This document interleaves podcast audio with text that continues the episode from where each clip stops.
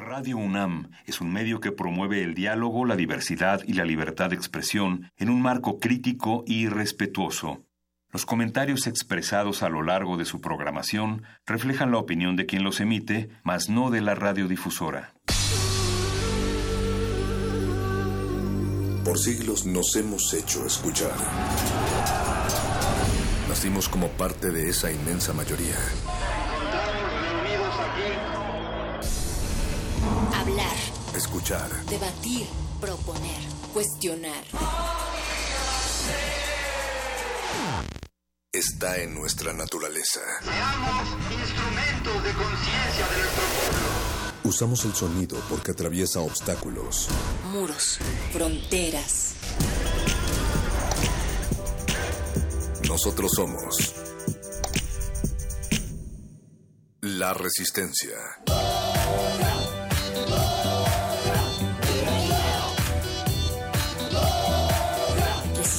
Modulada.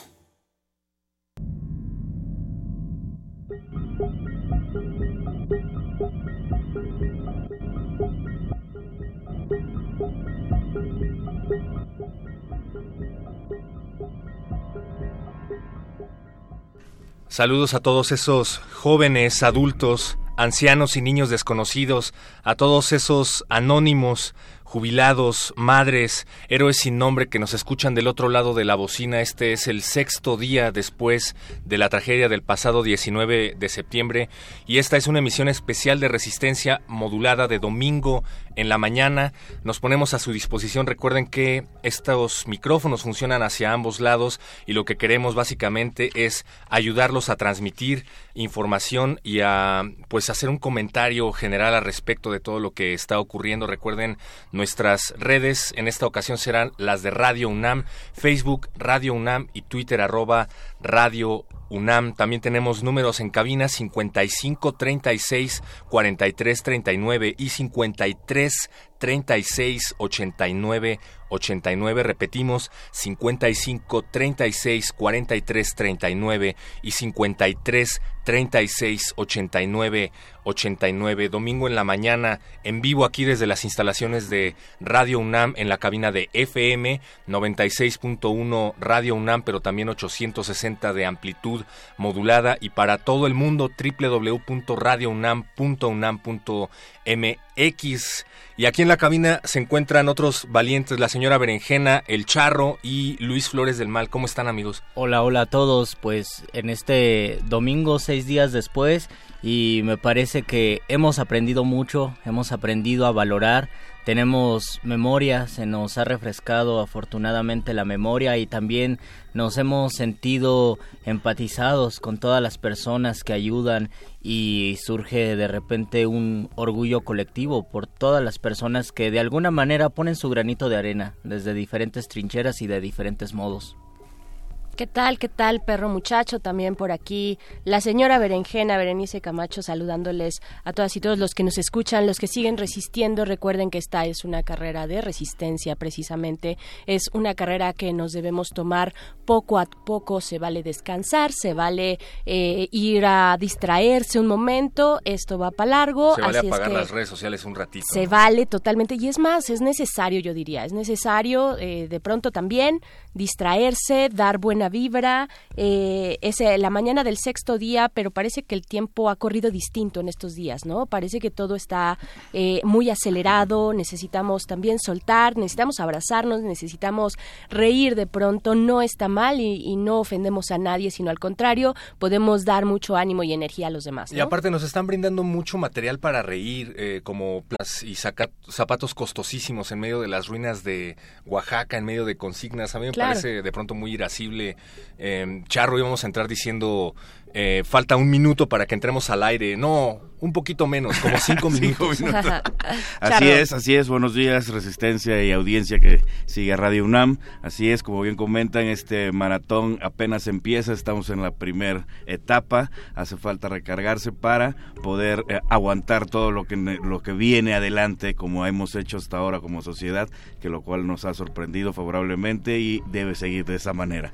Pero sí, hay, hay mucho por hacer. Se ha hecho bastante Y pues de esto, de esto estaremos hablando algunas otras opciones a lo largo de esta transmisión especial. Charro y Veres son uno de los, unos de los corresponsales que se han encargado de estar en resistencia modulada pero a distancia, han estado en distintos lugares viendo a los brigadistas, viendo a los centros de acopio, sobre todo tú, Charro, que has estado en muchísimos puntos de la ciudad. Cuéntanos qué, qué has visto.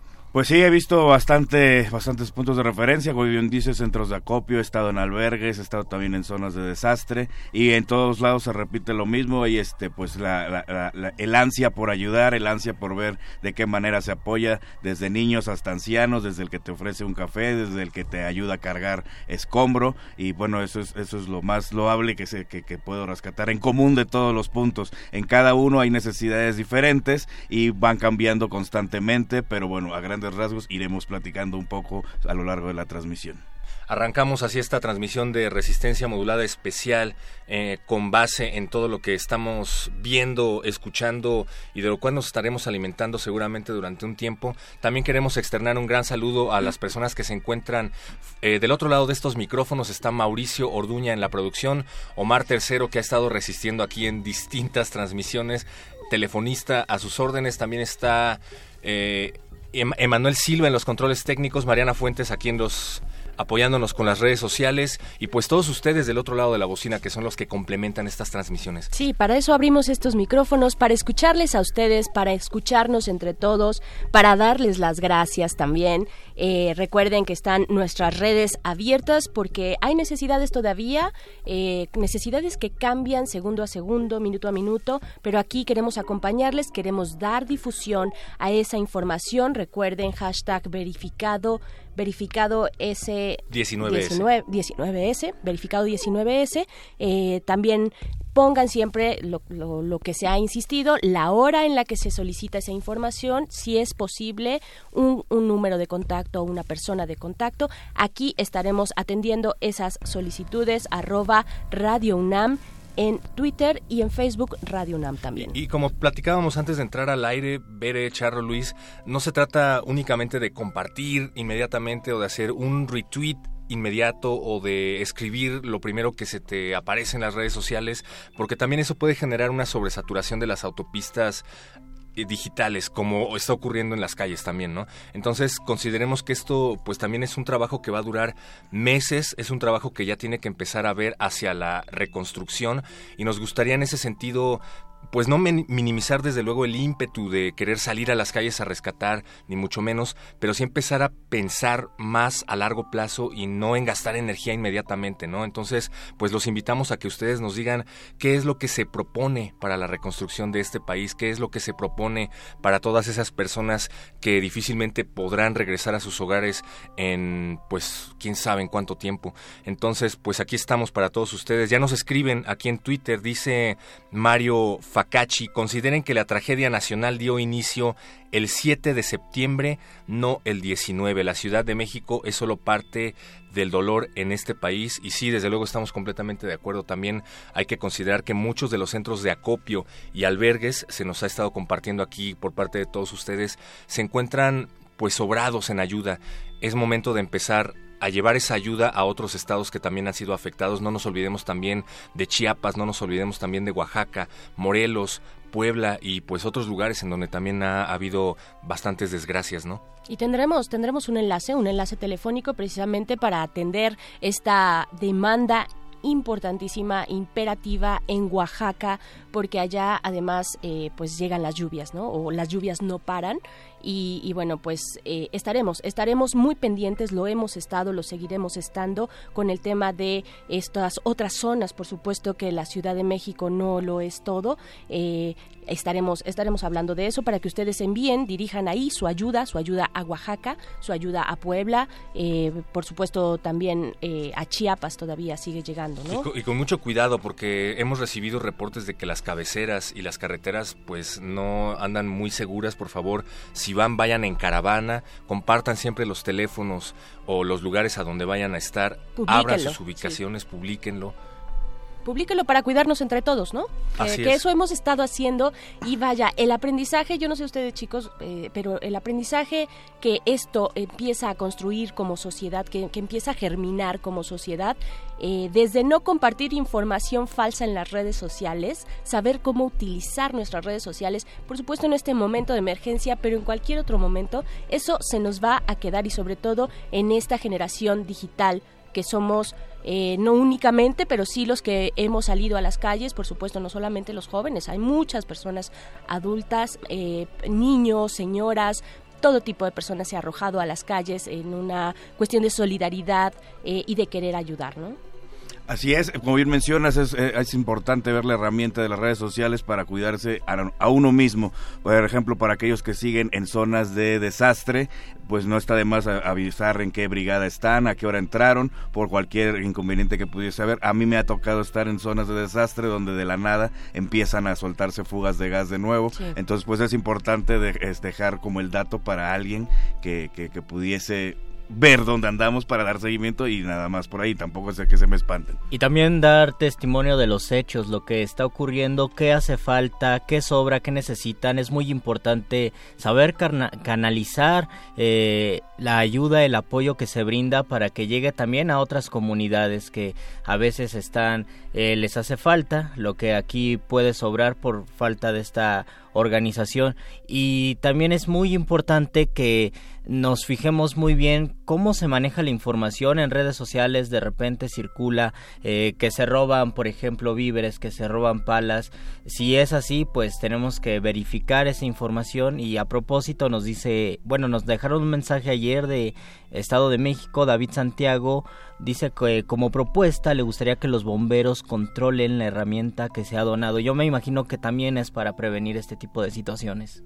Por supuesto, y lo decíamos, si ustedes estuvieron en algún punto de apoyo eh, removiendo escombros y salieron muy tarde, ya lo decías tú también, Charro, fuera del aire, salieron muy tarde y no había quien, eh, a quien entregarles esos, esas herramientas, pues regresen al punto. Seguramente en algún momento se hará este nuevo acopio para, para que los bomberos de nuestra Ciudad de México pues los tengan bajo su resguardo. Vamos a tener más información, vamos a tener enlaces, centros de acopio, albergues y demás. Quédense a esta transmisión de resistencia modulada especial de domingo en la mañana. Vamos a escuchar esto que se llama Art of Almost de Wilco y regresamos. Resistencia modulada.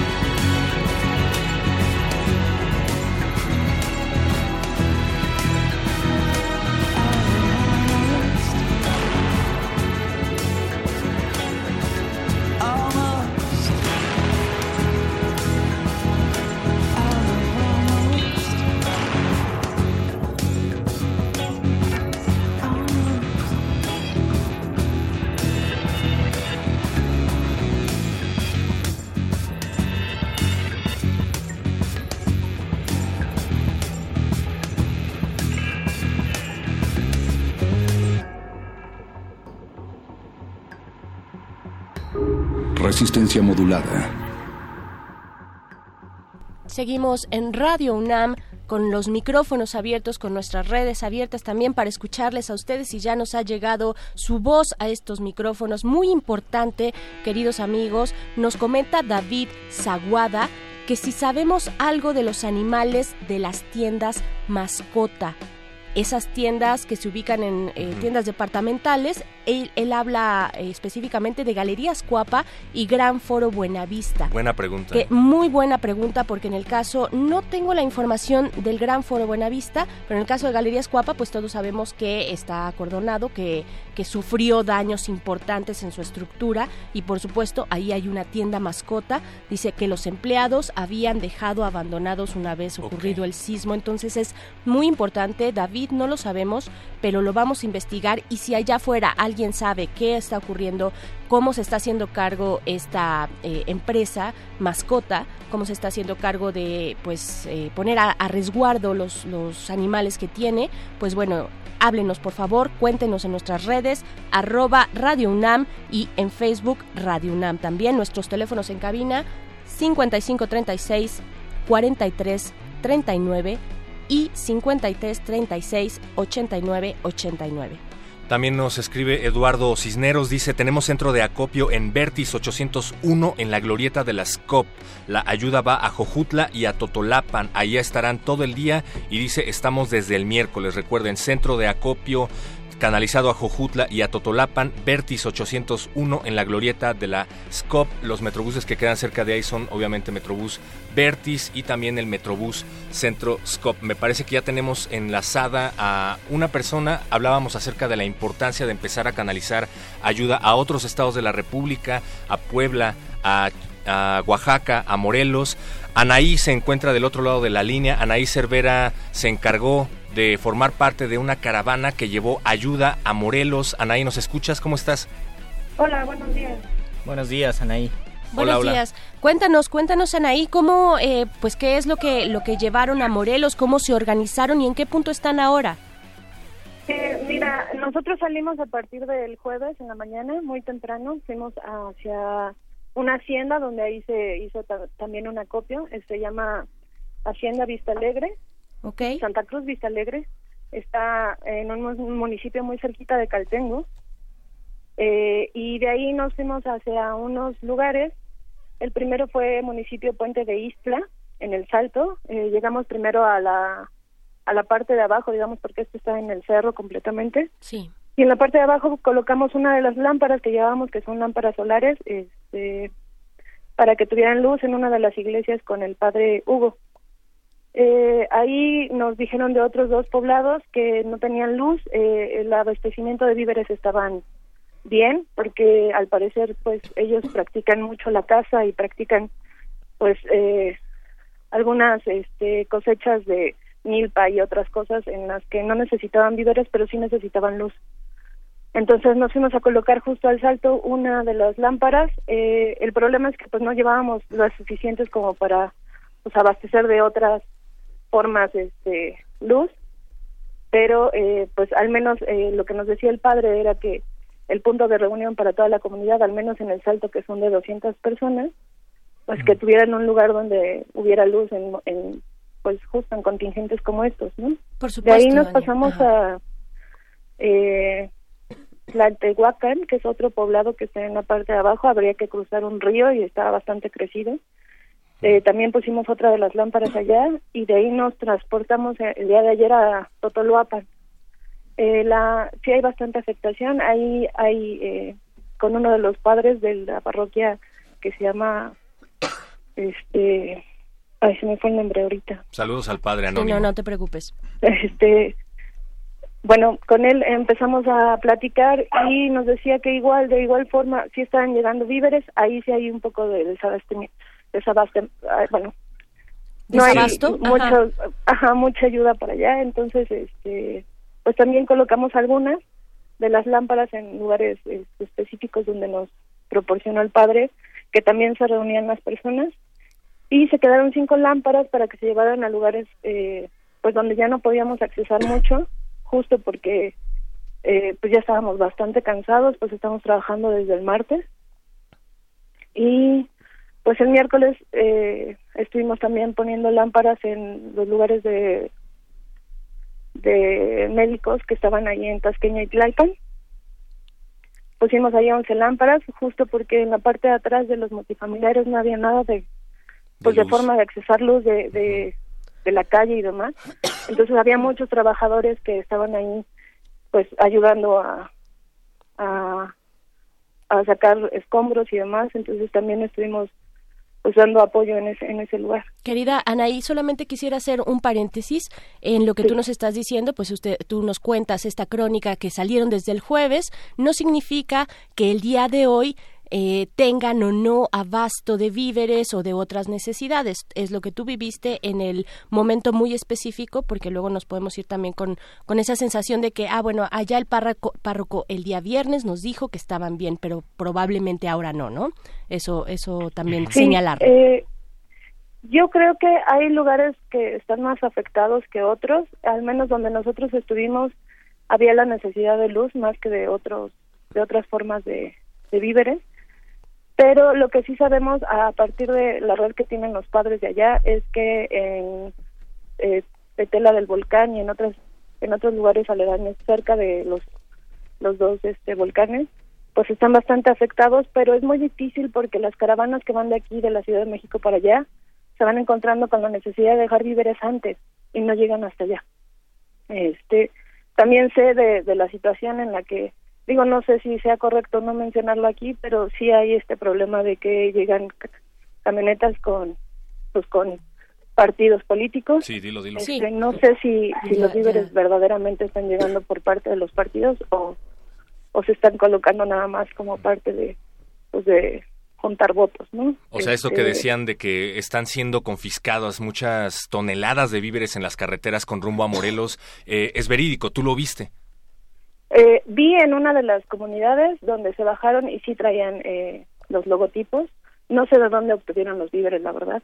O sea, no podría decir yo específicamente que sí son de esa forma. Pero, pues, eh, obviamente la gente está molesta. Eh, también el día de antier, el viernes, otra parte de nosotros se fue a San Gregorio.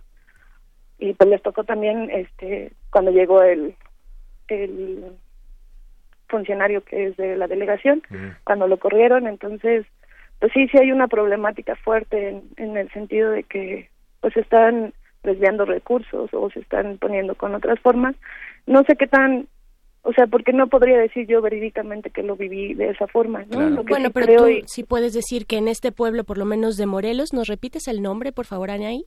Este... ¿Lo recuerdas ahorita? Este sí es Tlaltehuacán. Tlaltehuacán, ahí sí llegó, llegaron los víveres rotulados, digamos, en un oportunismo político muy típico eh, de algún partido político. ¿Nos dices qué partido que no sea de esa forma, pero sí, sí, fue una Pues sí, de entrada ya el, el, el, llevar la mercancía rotulada, pues ya es como, eh, pues, eh, eh pues me parecería, podría rayar en lo deshonesto, ¿no? Sí, sí. Eh, mm. Anaí, también veía que publicabas en redes en algún momento que necesitaban ayuda para la instalación de lámparas que tienen unas características específicas. ¿Encontraron ayuda para instalar estas lámparas? y eh, Mira, la verdad es que el apoyo es increíble. Eh, nunca he vivido una cosa de tal magnitud.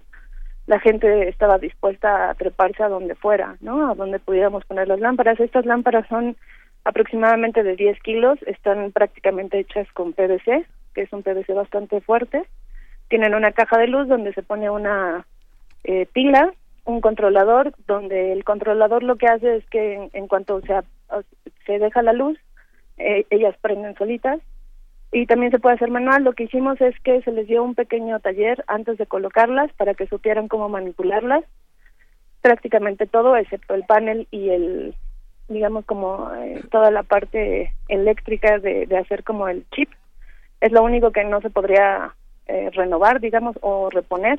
Se tendría que hacer otro otra forma pues para que se pudiera este encontrar eh, que esa esa lámpara pudiera funcionar. Aproximadamente duran dos años en buen estado.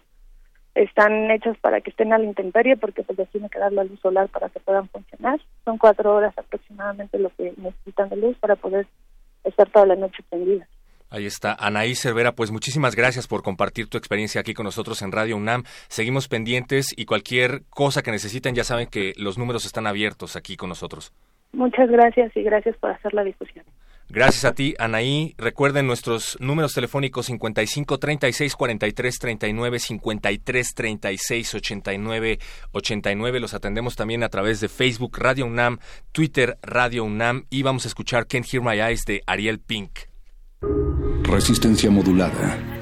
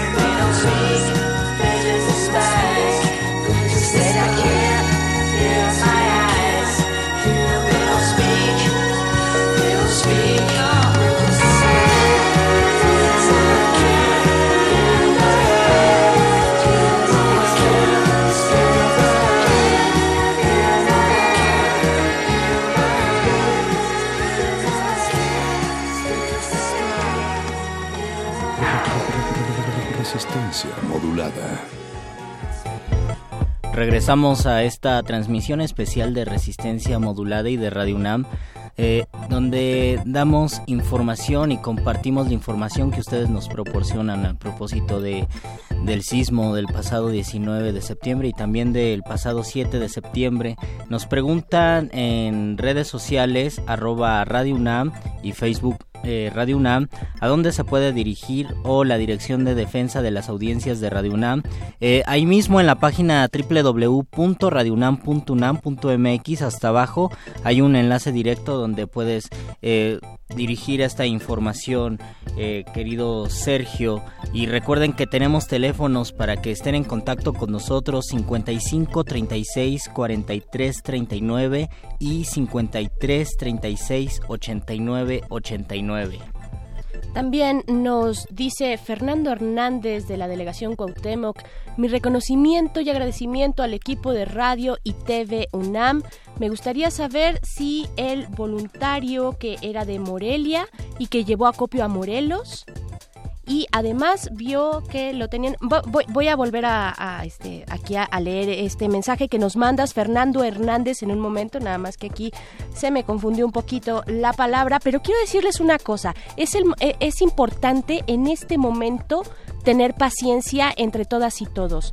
Eh, surgen acordonamientos dentro de la Ciudad de México, me refiero también por supuesto en otras partes del país, pero surgen eh, acordonamientos que de pronto, eh, donde tal vez las vibraciones del tráfico lo, lo ponen en un estado todavía de mayor riesgo, hay que tener paciencia hay que tener paciencia si vamos en el auto, saber que probablemente adelante a unas cuadras hay un acordonamiento y bueno, hay gente trabajando ahí, así es que seamos pacientes entre todas y todos. Y pues bueno, queridos amigos, ya tenemos en nuestra línea a nuestro compañero eh, Alberto Candiani, él es el que está tomando esta comunicación. ¿Cómo estás, querido? querido? Candiani. Queridos Berenjena y, y Poeta Flores, ¿cómo están ustedes? Muy bien, y también está el perro muchacho por aquí. Hola, Candiani. Perro muchacho, saludos, pero sobre todo saludo a la audiencia de Radio UNAM y de Resistencia Modulada que estamos transmitiendo este domingo extraordinario, prestando servicios a la comunidad. Pues, amigos, yo les, les puedo platicar, hemos estado recorriendo la ciudad en los últimos días. Eh, como bien dices, Berenice, pues hay espacios donde los acordonamientos no permiten el traslado de vehículos normalmente están destinados algunos carriles para vehículos de emergencia. Vemos esto en distintas colonias en la del Valle en la Narvarte en la Roma no se diga y la Condesa bueno la Condesa es prácticamente inaccesible debido a todas las labores de rescate eh, rescate en algunos edificios donde pues desafortunadamente ya sucedieron los colapsos. También hay mucha gente en las calles en edificios que quedaron dañados o incluso pues gente que, que sus casas, sus edificios están a salvo, pero están contiguos a, un, a una estructura que está en riesgo y entonces por precaución se han evacuado a todas estas personas. Así que el, panorama en muchas calles es de edificios vacíos, algunos en ruinas. De hecho, en este momento estamos en la avenida Xola, de esquina con Galicia, muy cerca de Radio UNAM, en la colonia Álamos, y estamos frente al, al número 32 de Xola, es un edificio de seis, de siete pisos, que pues yo no soy perito, pero evidentemente este edificio eh, quedará inhabitable. Tú, tú lo has visto también, perro muchacho. Sí. Y bueno, pues ese es un poco el panorama en cuanto a eh, lo que está sucediendo en la ciudad.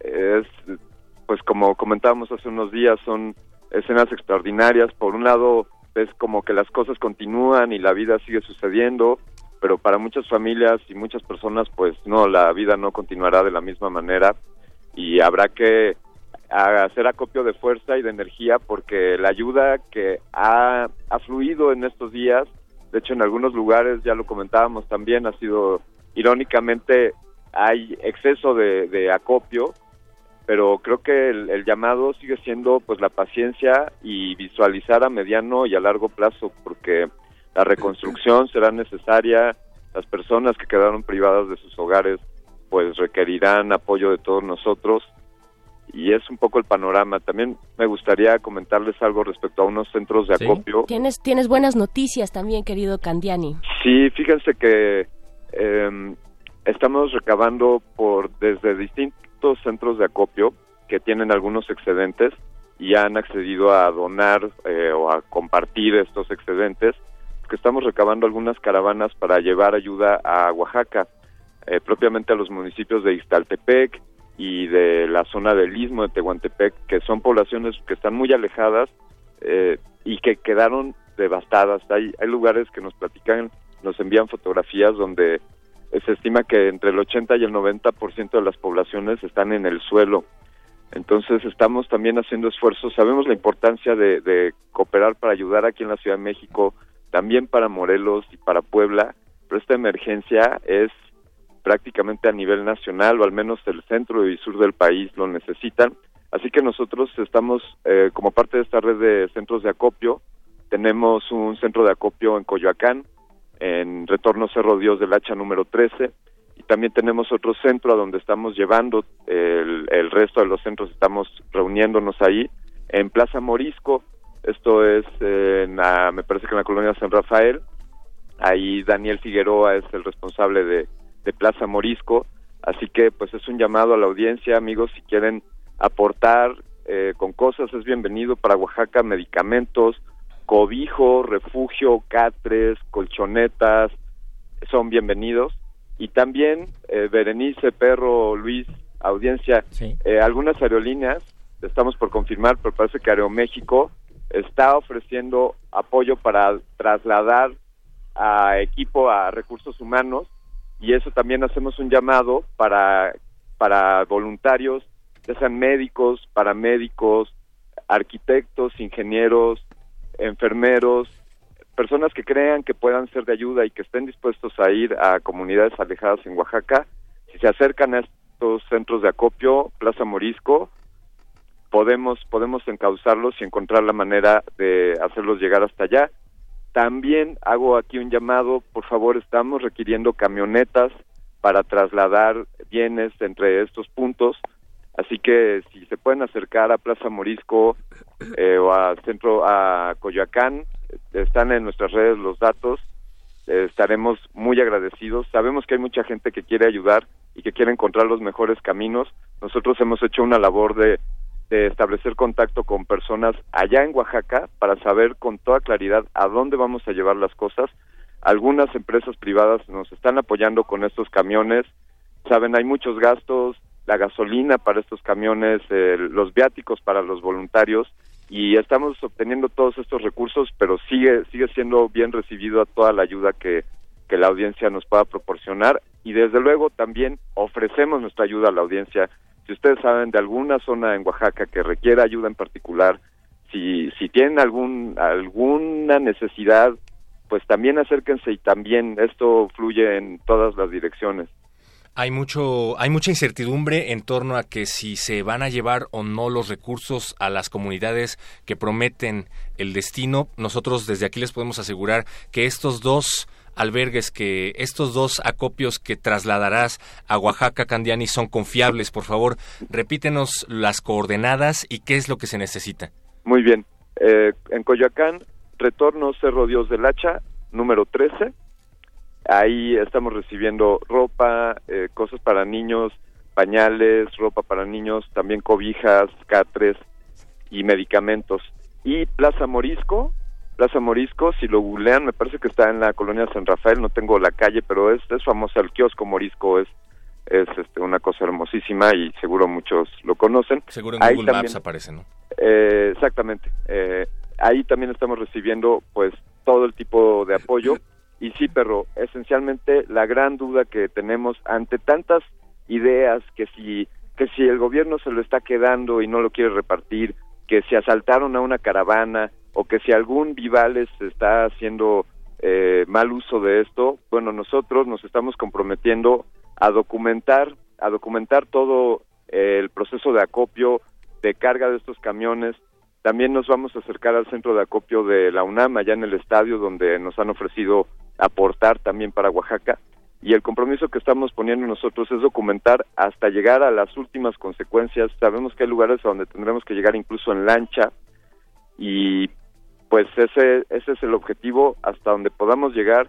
Un punto es eh, Juchitán en Oaxaca, pero nuestro objetivo es llegar a poblaciones más alejadas, decíamos como Ixtaltepec, donde se está necesitando el apoyo. Entonces, a la audiencia, a quien quiera aportar, nosotros estaremos reportando, estaremos documentando, enviando fotografías, testimonios de hacer nuestro mejor esfuerzo para llevar la ayuda hasta donde se necesite. Candiani, ¿en qué redes sociales podemos eh, preguntarte y saber más información?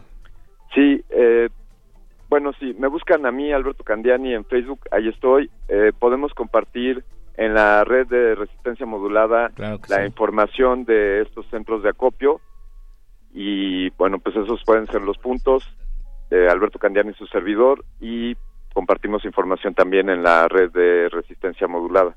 Querido, querido Alberto Candiani, pues muchísimas gracias por compartir esto y pues lleguen ahí. La mejor forma de ayudar es, eh, creo que todos estamos de acuerdo, la que nos queda más a la mano, mucho más cerca. Esto está en Coyoacán, uno de los, ya nos diste las coordenadas, uno de estos centros de acopio. El otro es en Santa María la Ribera, ahí está. Ajá. Gracias. Entonces, muchísimas gracias Alberto Candiani. Gracias a ustedes y un, fuerte abrazo a toda la audiencia y ánimo, ánimo para todos. Otro, otro para ti también, otro para ti. Muchas gracias. Y bueno, nada más terminar de leer lo que nos comentaba Fernando Hernández en nuestros, en, nuestros teléfonos aquí en Radio UNAM. Nos daba un reconocimiento y agradecimiento a, a nuestro equipo de Radio y TV UNAM, pero también está eh, pues con esta angustia que muchos tenemos. Dice, me gustaría saber si eh, la persona con la que estuvimos hablando, con Anaí, eh, que estuvo en el acopio de Morelos y que vio que lo tenían en bodegas, ese acopio que llegaba para allá, si ya fue entregado a la población, si ella se percató que efectivamente fue entregado a la población y, eh, y si ya se denunció, él dice, nos dice Fernando, si ya se denunció a la esposa de Graco Ramírez, pues eran bodegas del DIF, y si no, para denunciarla y que liberen ese acopio. Dice, los escucho y estamos todos hermanados. Hermanos, escuchemos este testimonio y luego Elevator Headphone de Japan Cakes y seguimos en resistencia modulada. Resistencia modulada.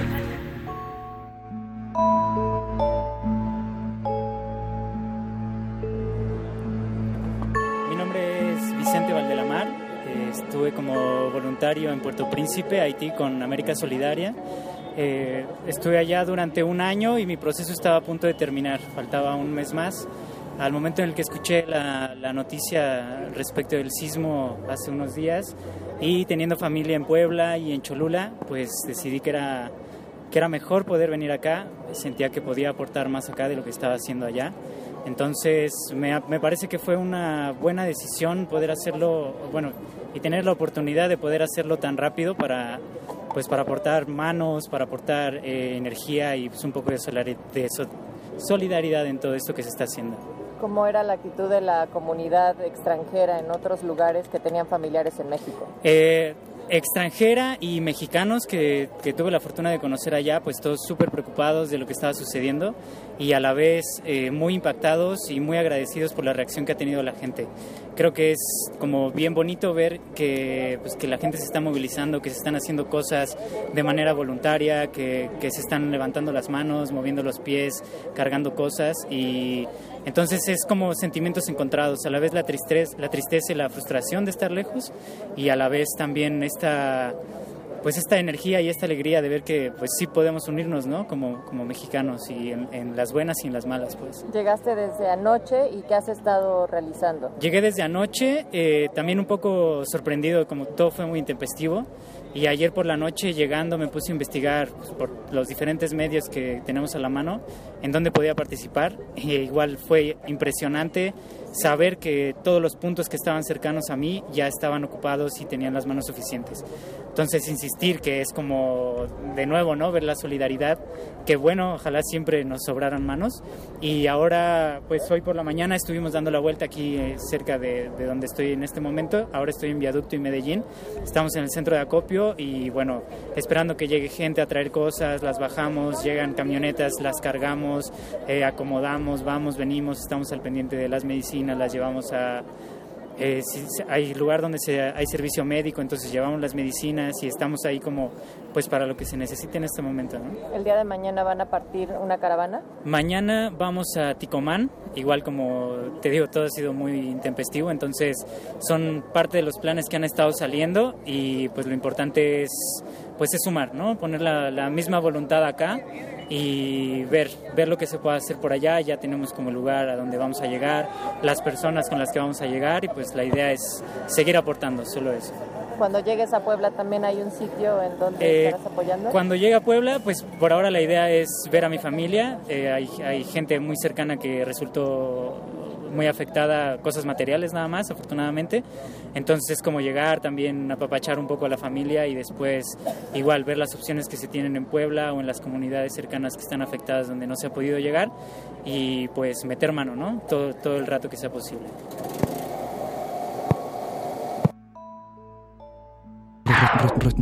Resistencia modulada.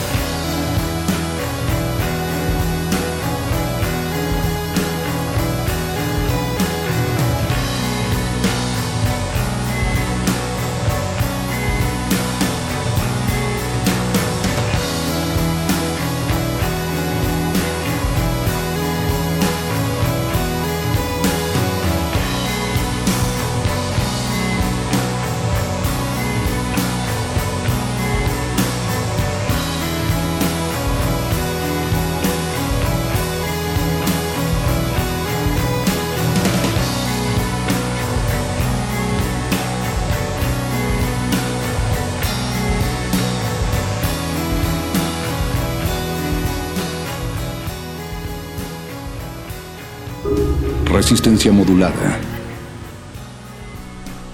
55 36 43 39 y 53 36 89 89. Tenemos Twitter, Radio UNAM, Facebook, también Radio UNAM para recibir todas sus llamadas, mensajes e información verificada. Nos dice Adriana Bastidas que se comunicó aquí a Radio UNAM, ¿dónde deben dejarse los libros para regalar? Es en la Casa de las Culturas Populares, así es, en el Museo Nacional de Culturas Populares de 10 de la mañana a 6 de la tarde y efectivamente así como lo escuchaste el jueves en primer movimiento, Adriana. Y pues ya tenemos aquí, queridos amigos, eh, una llamada eh, para ver qué están haciendo los alumnos de la Escuela Nacional de Trabajo Social de la UNAM. Nos acompaña Carmen Casas Ratia, ella es secretaria general de aquella escuela, de la Escuela de Trabajo Social. Bienvenida, Carmen. Muchas gracias, muy buenos días. Buenos días para ti también, bienvenida. ¿Qué acciones están se están planeando por parte del alumnado eh, de las chicas y los chicos en la Escuela de Trabajo Social? Así es, pues bueno, comentarles eh, en principio un, un, mensaje pues solidario, sobre todo a nombre de la comunidad de la Escuela Nacional de Trabajo Social, a todas las personas que pues han resultado afectadas por estos sismos, ¿no? Y pues pues el más grande, el del 19 de septiembre, y un reconocimiento, por supuesto, a toda la comunidad de la UNAM por las acciones que se han puesto en marcha desde el inicio de la emergencia y pues que pues seguirán sin duda, ¿no?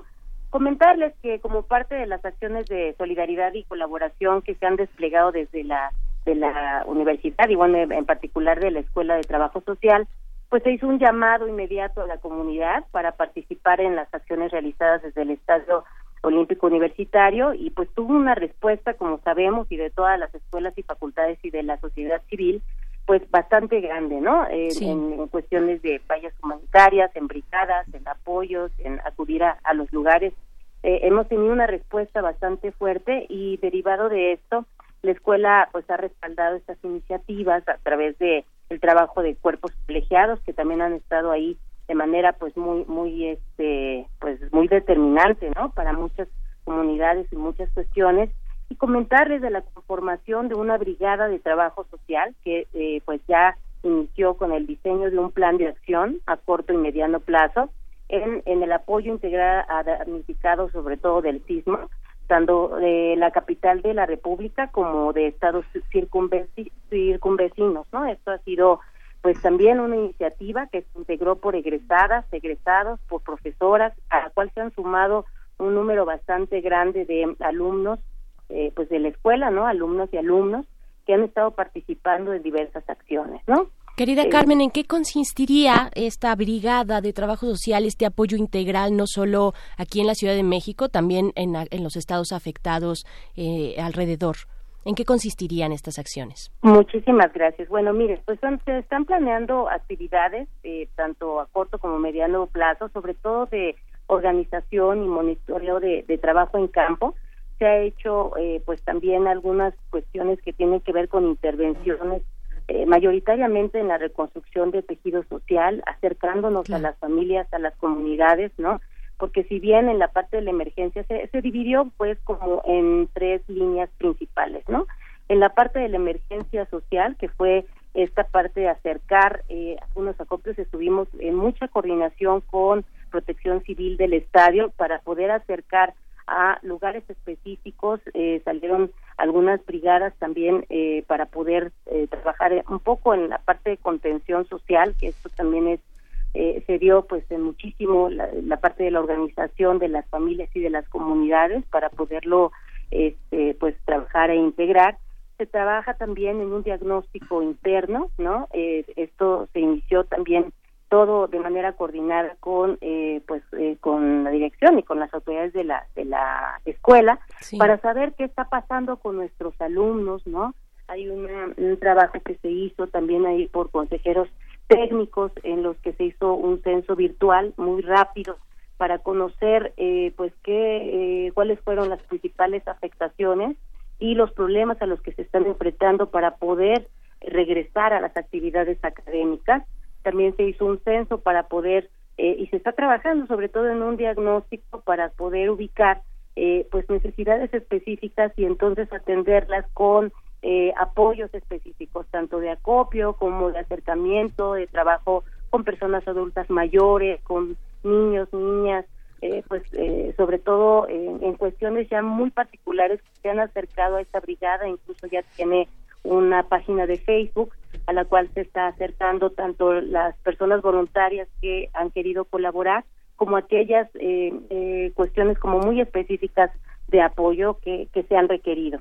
Claro, Carmen. las demandas cada vez son más específicas y se requiere cubrir todos los flancos. Eh, dinos, por favor, dónde, eh, repítenos, dónde se pueden acercar tanto aquellos alumnos que apenas se están enterando, alumnos y alumnas de la Escuela Nacional de Trabajo Social de la UNAM, que aquí con tu llamada se están enterando de este trabajo, como aquellas personas pues que quieren solicitar, mismos alumnos o personas en general que quieran solicitar eh, y acercarse a ustedes para tener un acompañamiento, eh, ¿dónde, ¿dónde pueden localizarles? Muchas gracias. Pues bueno, eh, justo en la Escuela Nacional de Trabajo Social, que se encuentra a un costado de eh, la Facultad de Contaduría y Administración, eh, ahí está eh, la brigada ubicada con las diferentes acciones, insisto, acompañadas también por profesorado y alumnado de la escuela y por la propia administración. Y también hay una página de Facebook que es Brigada de Trabajo Social CDMX. También está eh, igualmente Twitter es igual. Y en la página de la Escuela Nacional de Trabajo Social, ahí también podemos este pues recibir estas iniciativas y sobre todo pues estas también necesidades de apoyo, ¿no? Comentarles también pues que han salido diferentes brigadas, no quiero dejar de comentarlo, eh, que también eh, se han llevado a cabo eh, con acopios específicos, también bajo una iniciativa de profesores y profesoras, tanto de carrera como de asignatura, y bueno, ya se acudieron tanto a Coxpa, Cuemanco, San Gregorio, Xochimilco, al Estado de México, a la comunidad en Oaxaca, a Izúcar de Matamoros en Puebla, a Tlayacapan en, en Morelos. La verdad es que ha sido impresionante, creo como en muchas otras comunidades, pero la respuesta de la escuela, eh, de la comunidad de la escuela ha sido pues eh, determinante, sobre todo en estas eh, en esta organización y coordinación de tantas iniciativas que se han tenido por la comunidad y por la sociedad civil. Sí, es un despliegue sin precedentes y estaremos ahí siguiendo, pues, eh, en nuestras redes sociales publicando esta esta brigada de trabajo social CDMX, así lo encuentran en Facebook. También acérquense ahí a la Escuela de Trabajo Social a un ladito de contaduría en la en la eh, estación del Metrobús Universidad, ¿me recuerdan el nombre, chicos? ¿Dónde, dónde Universidad. Universidad. Sí, ahí, ahí en, Insurgentes. Muchísimas gracias por el momento, Carmen, Carmen Casas Ratia, secretaria general de esta Escuela Nacional de Trabajo Social. Estamos a sus órdenes. Muchas gracias y un abrazo solidario para todos. Un abrazo también. Abrazo de vuelta para ti, Carmen. Nosotros vamos a un corte. Esto se llama Keep the Change de Joe Batán y seguimos en Resistencia. Resistencia modulada.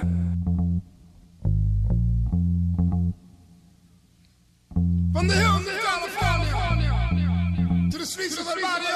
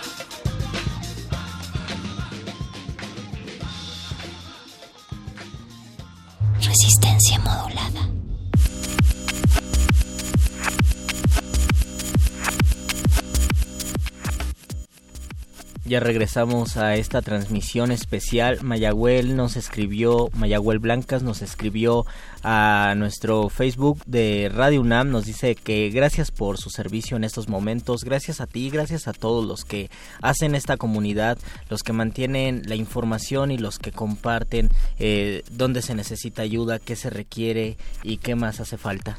Sí, gracias a ustedes y queremos seguir agradeciéndoles, queremos escuchar sus propuestas, qué ideas tienen para recuperar, para recuperarnos con mayor prontitud de esta emergencia. Todo lo que se les ocurra, háganoslo llegar a través del 55 36 43 39 o el 53 36 89 89, también a través de nuestras redes sociales en arroba Radio UNAM en Twitter y en Facebook Radio UNAM.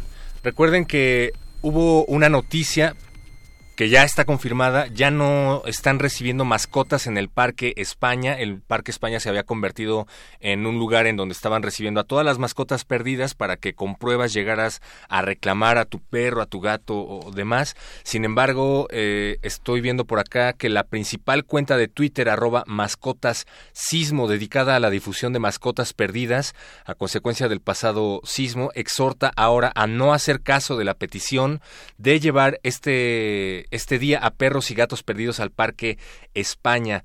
Hacen un enérgico llamado al creador de esta iniciativa a que reconsideren el punto de reunión con, final, con la finalidad de dar mayor seguridad a las mascotas porque hay mucho riesgo de que se vuelvan a perder, además de que al parecer no hay mucha seguridad por ahí, no sé.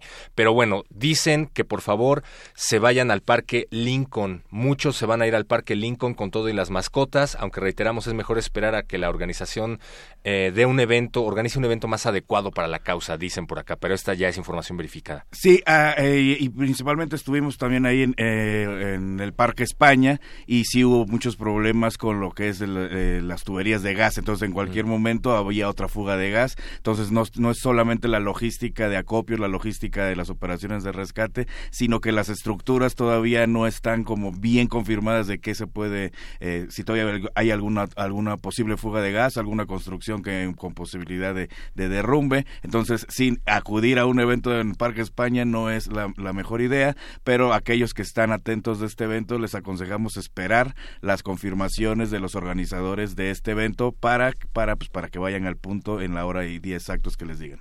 La resistencia no únicamente está de este lado de los micrófonos, sino que también se encuentra desperdigada a lo largo y ancho de la ciudad y otros lares.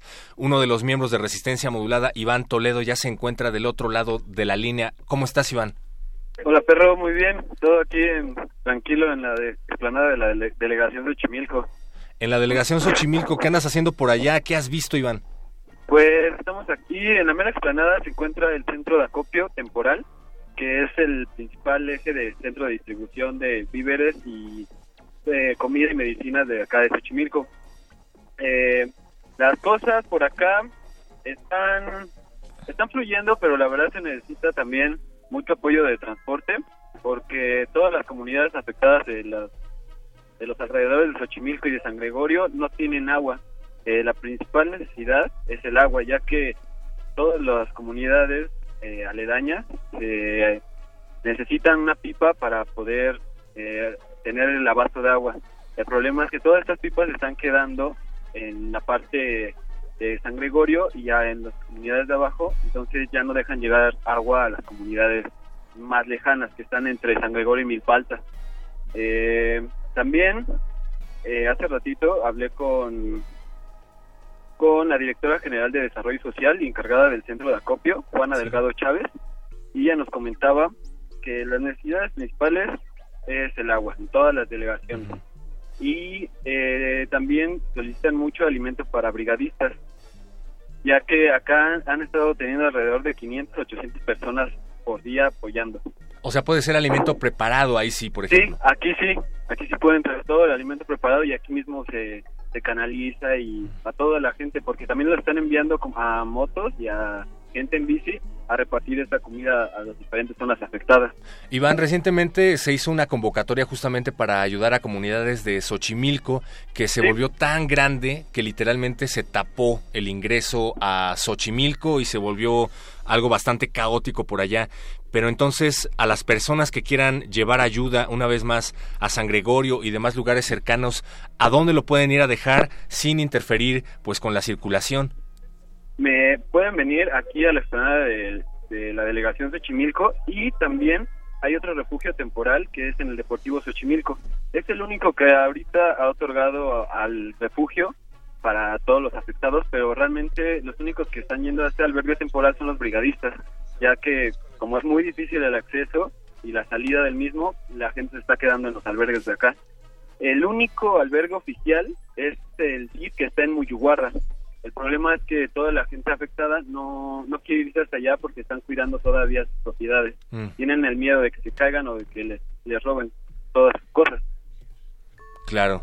Iván, pues vamos a estar al pendiente. Muchísimas gracias por la información y tú también cuídate. Te mandamos un abrazo hasta allá. Sí, justamente también me gustaría, antes de, de irme, eh, Sí. hacer un especial agradecimiento a todos los jóvenes que están viniendo aquí al apoyo, porque la verdad, eh, el apoyo es más de jóvenes aquí. También hoy están apoyándonos unos niños que son los del pentatlón, que tienen de 7 a 15 años y son los que están apoyando en muchas eh, necesidades de aquí del albergue. 7 a 15 años. Ajá, están aquí. Wow, pues con mucho cuidado todos, por favor. Eh, explanada de la delegación Tlalpan. No, de Xochimilco. Xochimilco, perdón. Iván Toledo, gracias por tu reporte. Seguimos aquí en Resistencia Modulada y pues te mandamos un abrazo hasta allá. Gracias, un abrazo a todos ustedes y a todo el auditorio y mucha fuerza y amor para todos. Fuerza y amor para todos, nos dice Iván desde Xochimilco. Recuerden que seguimos recibiendo sus mensajes, llamadas, inquietudes y demás. Ana Lilia Benítez de Coyoacán dice, el viernes le dieron el teléfono del Colegio de Ingenieros para pedir apoyo para solicitar a un ingeniero y dice que tomó mal el dato, llama para corroborarlo. Escribe por favor, a, por favor a nuestras redes sociales, sin embargo, en unos momentos más te vamos a dar algo de información. Ofelia Rodríguez dice, solicita ayuda de un ingeniero estructurista porque hay fisuras en las plantas altas y bajas por la parte de atrás. Se le dio el contacto del CEFI y el Colegio de Ingenieros se ofrecen... Eh, ah, el CEFI, el Colegio de Ingenieros, el CEFI, está dando pues ofrece apoyo. Están convocando el CEFI, que es el, el Colegio de Ingenieros, de ex ingenieros de la UNAM, están mandando refuerzos y están haciendo una convocatoria en redes sociales para ofrecer apoyo gratuito a todas las personas que se han visto afectadas. Entonces, pues por el momento les podemos dar el contacto de la Sociedad de Exalumnos de la Facultad de Ingeniería, el CEFI. Así es, perro muchacho, lo pueden encontrar en Facebook como CEFI. UNAM, esta es la Sociedad de Exalumnos de la Facultad de Ingeniería que está pues dando esta, ayuda, esta ayuda eh, con distintos voluntarios, asesoría en inmuebles, inmuebles registrados, pueden acercarse ahí a sus redes sociales y también decirles, queridos amigos, que para el caso de eh, pues que nos hablaban aquí a la cabina Fernando Hernández preocupado por estos eh, por este supuesto desvío, eh, pongámosle todavía supuesto desvío de víveres hacia el DIF eh, por parte de la esposa de Graco Ramírez y bueno del gobierno de Morelos, pues pueden acercarse a la FEPADE, pueden acercarse a la FEPADE, ahí se puede hacer cualquier denuncia si ustedes sospechan que algún partido político está eh, desviando los víveres, si está eh, pues poniendo propaganda política eh, a estos víveres que manda la comunidad, pues pueden acercarse a la FEPADE, ahí están sus redes, de hecho en proceso, tanto proceso como la jornada ya publican desde el día de ayer que la FEPADE ya, ya inició una investigación a Graco Ramírez por esta presunta retención de apoyo a También dice por acá Lourdes Jauregui, ayer en la calzada de Tlalpan, en la Portales, había un edificio que era nuevo y se cayó. Hubo dos muertos y ella dice no tenía ni una varilla, es una vergüenza, hay que denunciarlo. Ella también se ofrece como traductora de inglés al español para lo que se ofrezca y nos deja sus datos, lo pueden consultar aquí en nuestras redes sociales. Pues sí, efectivamente ha, ha habido bastante de eso, ¿no? Fotografías que denuncian que hay edificios que al parecer no cumplen los estándares mínimos de seguridad, Veré. Por supuesto, y también aquí reiterar la paciencia que todas y todos debemos tener porque estos edificios requieren de un peritaje mayor, aunque se vean que eh, ese, ese edificio que se menciona en la Portales, En la Portales. Me parece que no se ha venido abajo del todo, vaya, no es un eh, derrumbamiento, es parte de, me parece un cuarto, una cuarta parte del edificio se vino abajo, un edificio nuevo. Eh, hay que tener paciencia para que se haga un peritaje profundo, las demoliciones pueden tardar y esto es bueno porque pues se necesitan deslindar eh, responsabilidades y saber en qué falló exactamente la estructura o el peritaje estructural de estos edificios, así es que paciencia ahí con la exigencia de demoliciones ya obviamente en edificios donde no hay personas eh, ni con vida ni cuerpos tampoco. Sí, recordemos que hace unos días hablábamos con el director de la Facultad de Arquitectura, quienes también lanzaron brigadas a la Ciudad de México para hacer revisiones gratuitas y exhaustivas por parte de expertos y nos decía que, bueno, hasta el momento tenían aproximadamente 5.000 solicitudes, de las cuales estaban cubriendo pues iban bastante adelantados, iban más o menos en 4.500 solicitudes, pero bueno, tengan en cuenta que son muchísimas, no estamos diciendo que no denuncien, pero sí, como bien dices, Bere, pues esto va para largo, tengan paciencia. Y bueno, pues aquí estamos para cualquier información que ustedes requieran. Así está, aquí estamos, regresamos, regresamos en un momento más aquí a Radio UNAM. Resistencia modulada.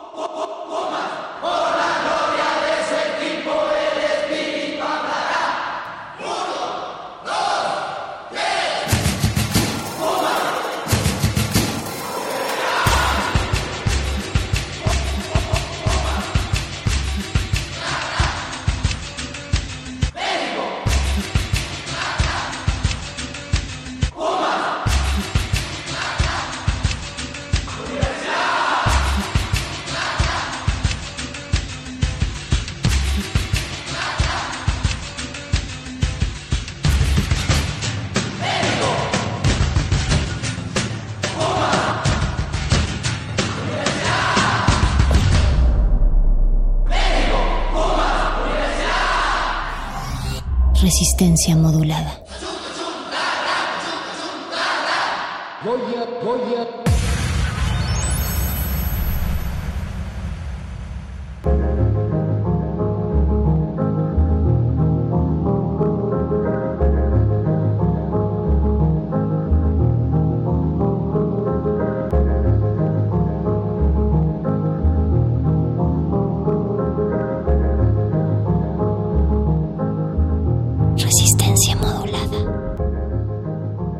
Los que ayudaron, gratitud eterna, homenaje. ¿Cómo olvidar, joven desconocida, muchacho anónimo, anciano jubilado, madre de todos, héroe sin nombre, que ustedes fueron desde el primer minuto de espanto a detener la muerte con la sangre de sus manos y de sus lágrimas, con la certeza de que el otro soy yo, yo soy el otro, y tu dolor, mi prójimo lejano, mi más hondo sufrimiento. Para todos ustedes, acción de gracias perenne, porque si el mundo no se vino abajo en su integridad sobre México, fue porque lo asumieron en sus espaldas ustedes. Ustedes, todos, ustedes todos, héroes plurales, honor del género humano, único orgullo de cuanto sigue en pie solo por ustedes un extracto de Las Ruinas de México, elegía del retorno de José Emilio Pacheco.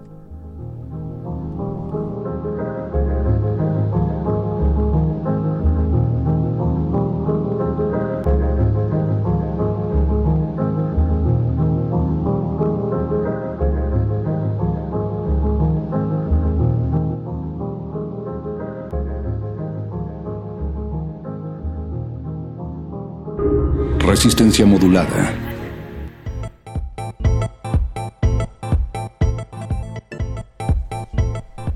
Regresamos aquí a esta transmisión especial y ya nos están haciendo llegar información para todos aquellos que todavía se preguntan a dónde ir, a dónde echar el músculo, a dónde hace falta un último empujón en esta primer recta del maratón de la emergencia del sismo. Y bueno, para todos aquellos que están en la zona centro de la ciudad, eh, está la opción de ir a apoyar en el albergue de Izazaga número 11, en el cual pues eh, tiene capacidad para 120 personas que han sido desplazadas por esta emergencia y pues necesitan de todo un poco. A grandes rasgos de aseo personal y medicina, eh, ferretería y jercería, ropa, camas, despensas, la lista completa y detallada, obviamente, si están cerca ahí del, del punto, pueden llegar y checarla a detalle. También pueden apoyar en labores de voluntariado.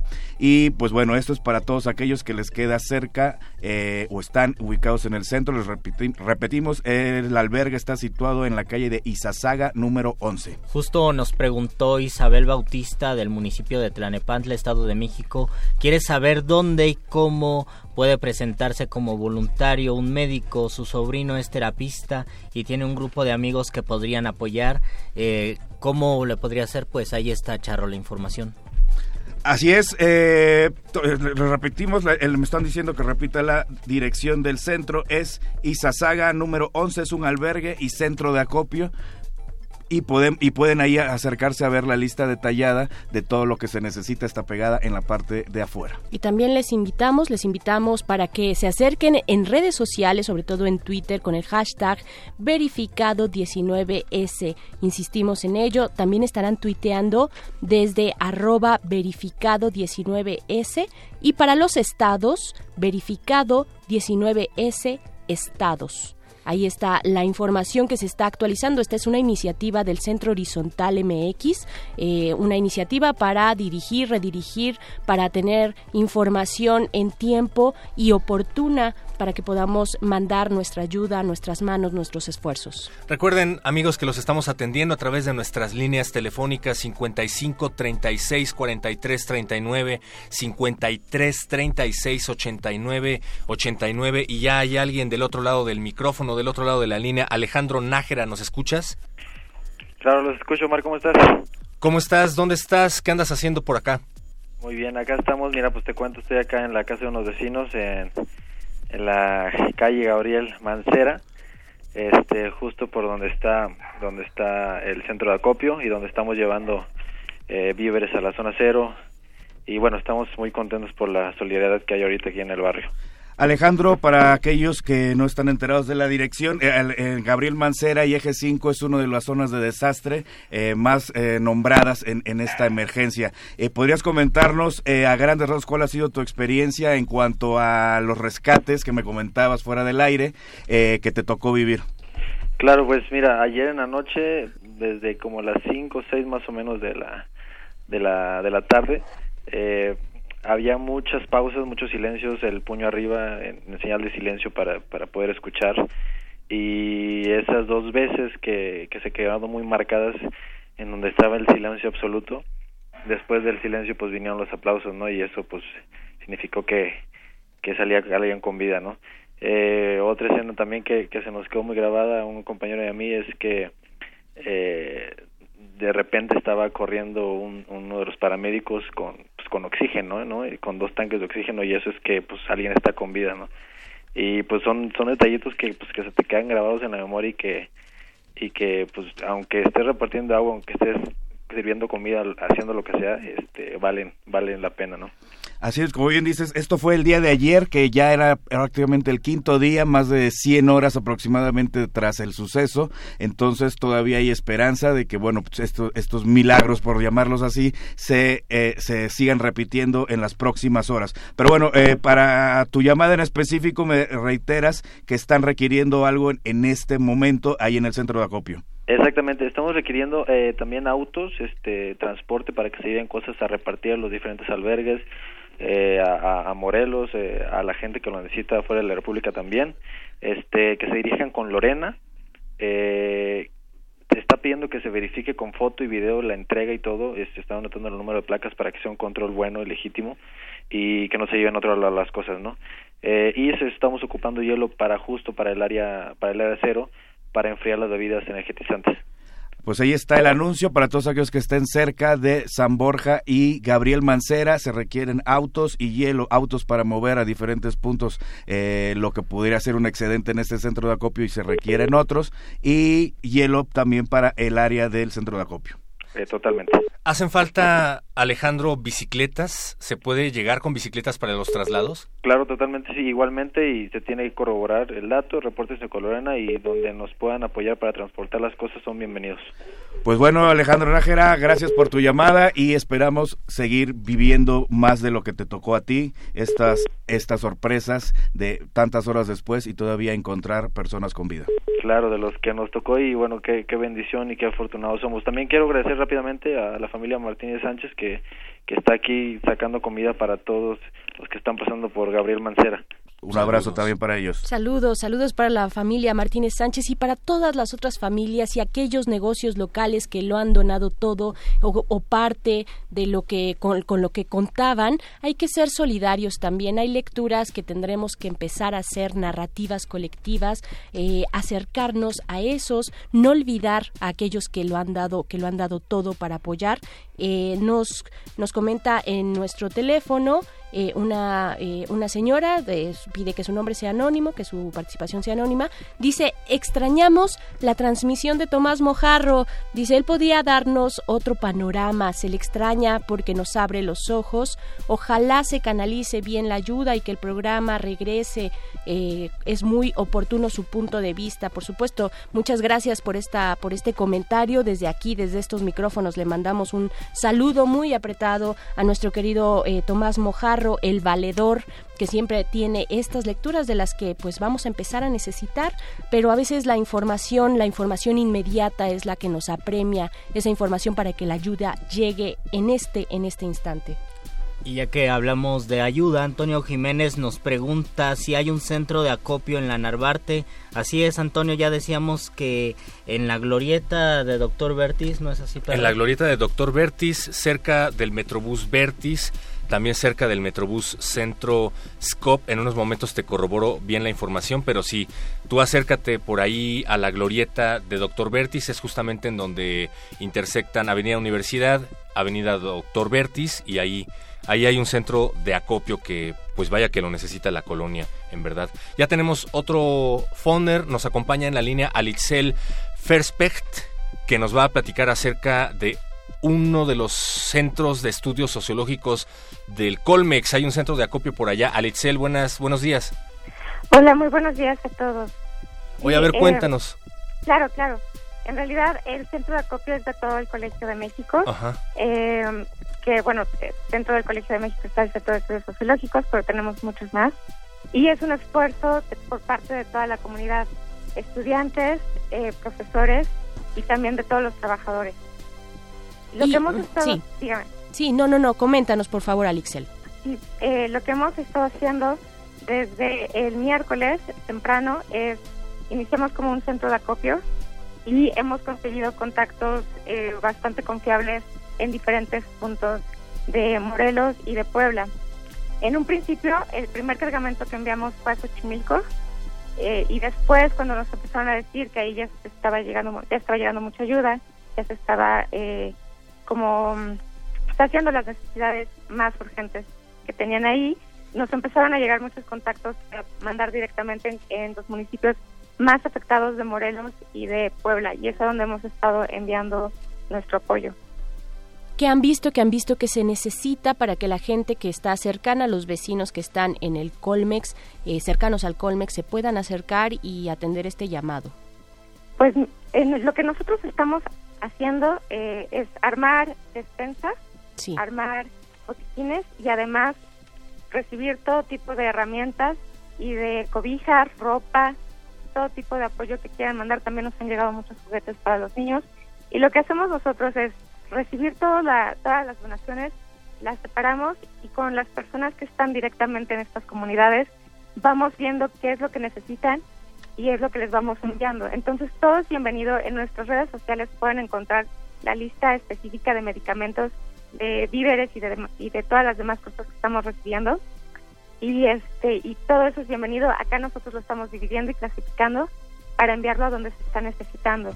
También eh, nuestra idea es la de unir esfuerzos con otras personas que están trabajando en esto y quienes a lo mejor tengan muchos víveres, pero les haga falta transporte o les haga falta también contactos de confianza en los lugares donde se están recibiendo pueden contactarnos y nosotros con todo gusto compartimos la información que tenemos, las ofertas que hemos recibido o podemos juntar nuestros eh, nuestros ah, donativos para enviarlos juntos. Eso también lo estamos haciendo con todo gusto. La idea es justamente que llegue mucho más ayuda a estos lugares que están un poquito olvidados, que a lo mejor no son trending topics, que son tan pequeños que pues mucha gente no sabe que en realidad acá también está haciendo mucha falta eh, el apoyo.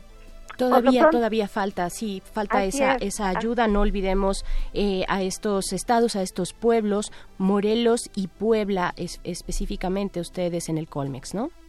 Así es, por el momento es donde estamos enviando más.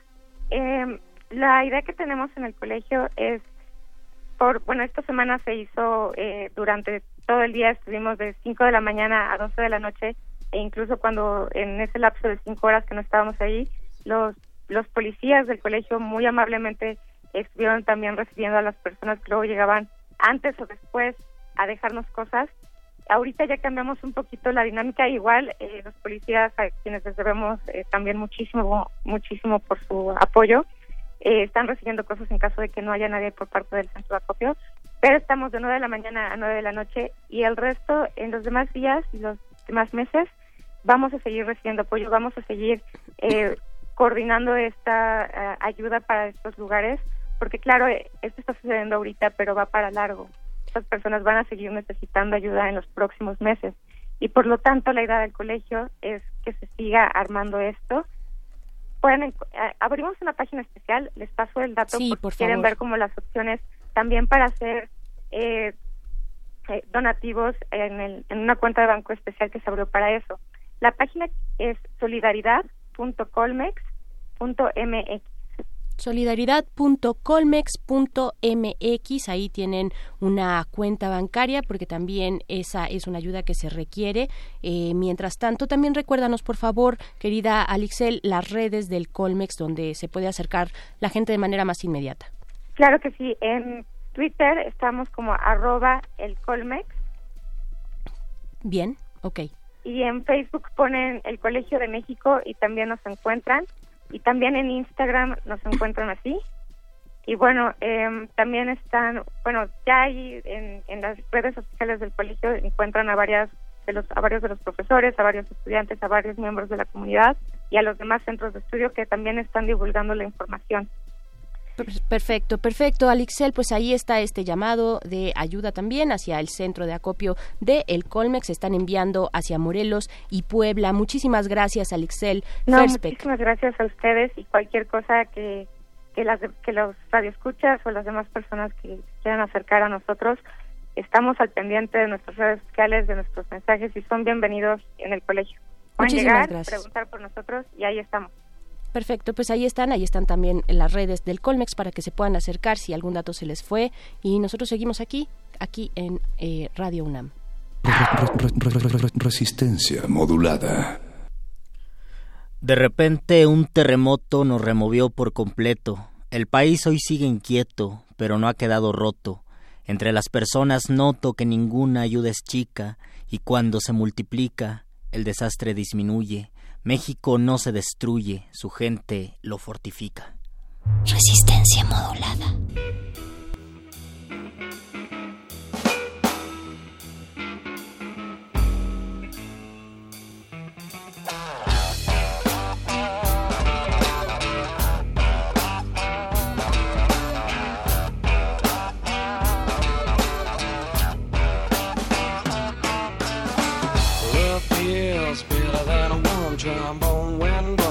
Soft by two-tone brother. Down on luck by chance. Caressa had a fight to boogaloo trance with his hands in his pocket he could not lie. With his hands in his pocket he began to cry. With his hands in his pocket he lowered his eyes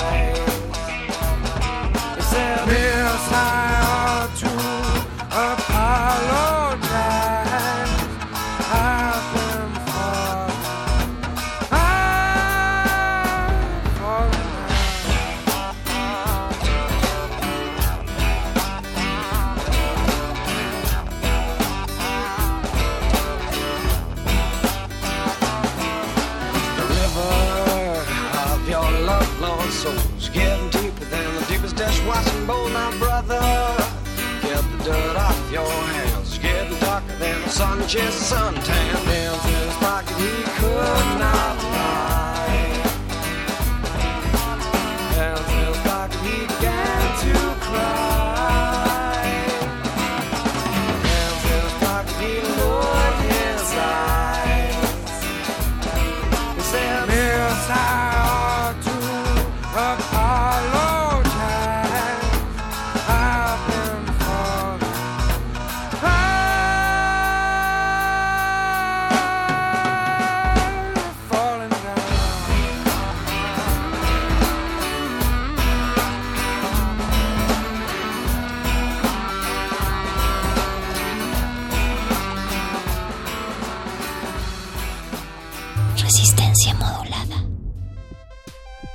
Ya tenemos en la línea a Rommel de Efecto Mariposa, Oaxaca. Buenas, buenos días, Rommel. Hola, buenos días. Querido Rommel, tú te encuentras en Juchitán. ¿Qué está pasando ahí? Uh, eh, la zona cero, la zona crítica del, del primer, de este temblor del 7 de septiembre. ¿Qué ocurre en, en Juchitán? Queremos saber cómo está llegando la ayuda, si está llegando o no. Pues muchas gracias por el espacio. Ayer tembló muy, muy fuerte, más o menos como a las 8 de la mañana. Sí. Nosotros dimos respuesta, hemos estado seis días acá, nos regresamos a Oaxaca y volvimos y nos tocó el temblor. Yo puedo decir que era un terremoto nuevamente. Por ahí nos han dicho que fue por, por ahí de seis puntos tantos, pero la verdad que yo no creo que haya sido eso.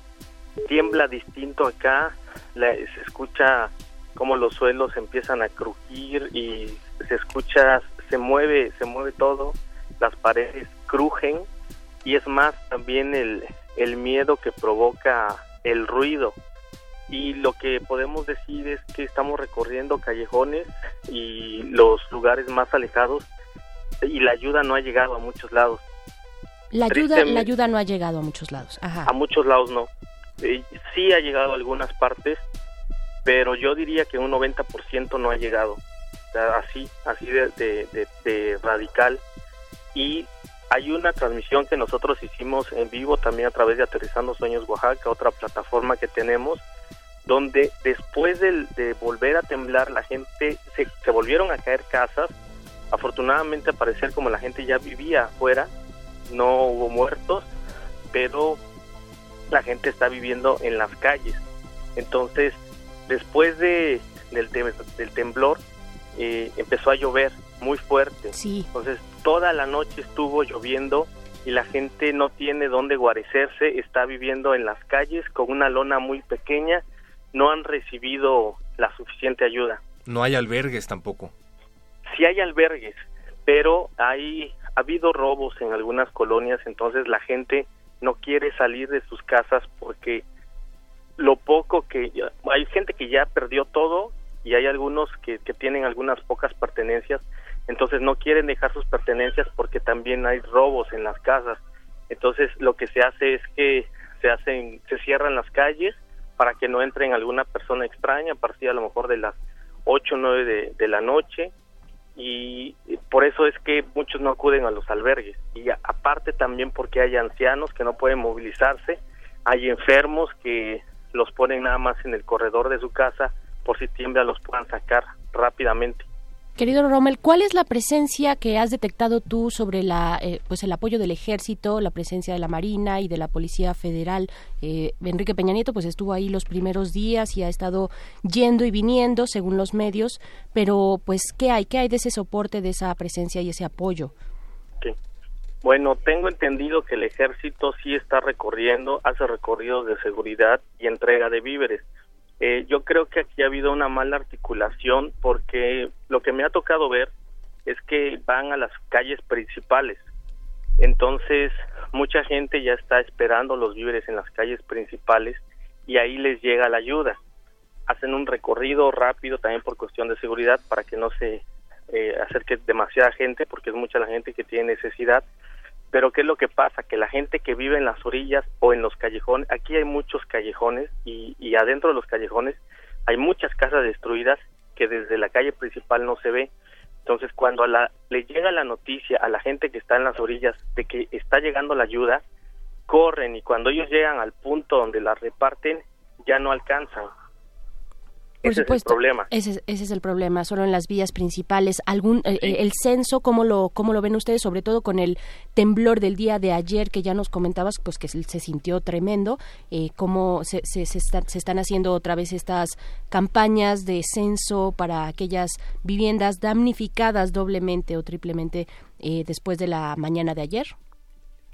Sí, mira, sí se, sí se han hecho censos, sí está pasando las a, a preguntar cómo están las las casas. El, aquí se da otro problema que a veces pasan y necesitan ver la, ca- la casa tirada para decir que es pérdida total, pero ya son casas que están fracturadas, ya son inhabitables, entonces prácticamente tal vez el 90 o más de las ca- del por ciento de las casas de a- a- de las poblaciones que me ha tocado ver ya son pérdida total, o sea, no necesitan verlas tiradas, ya son inhabitables.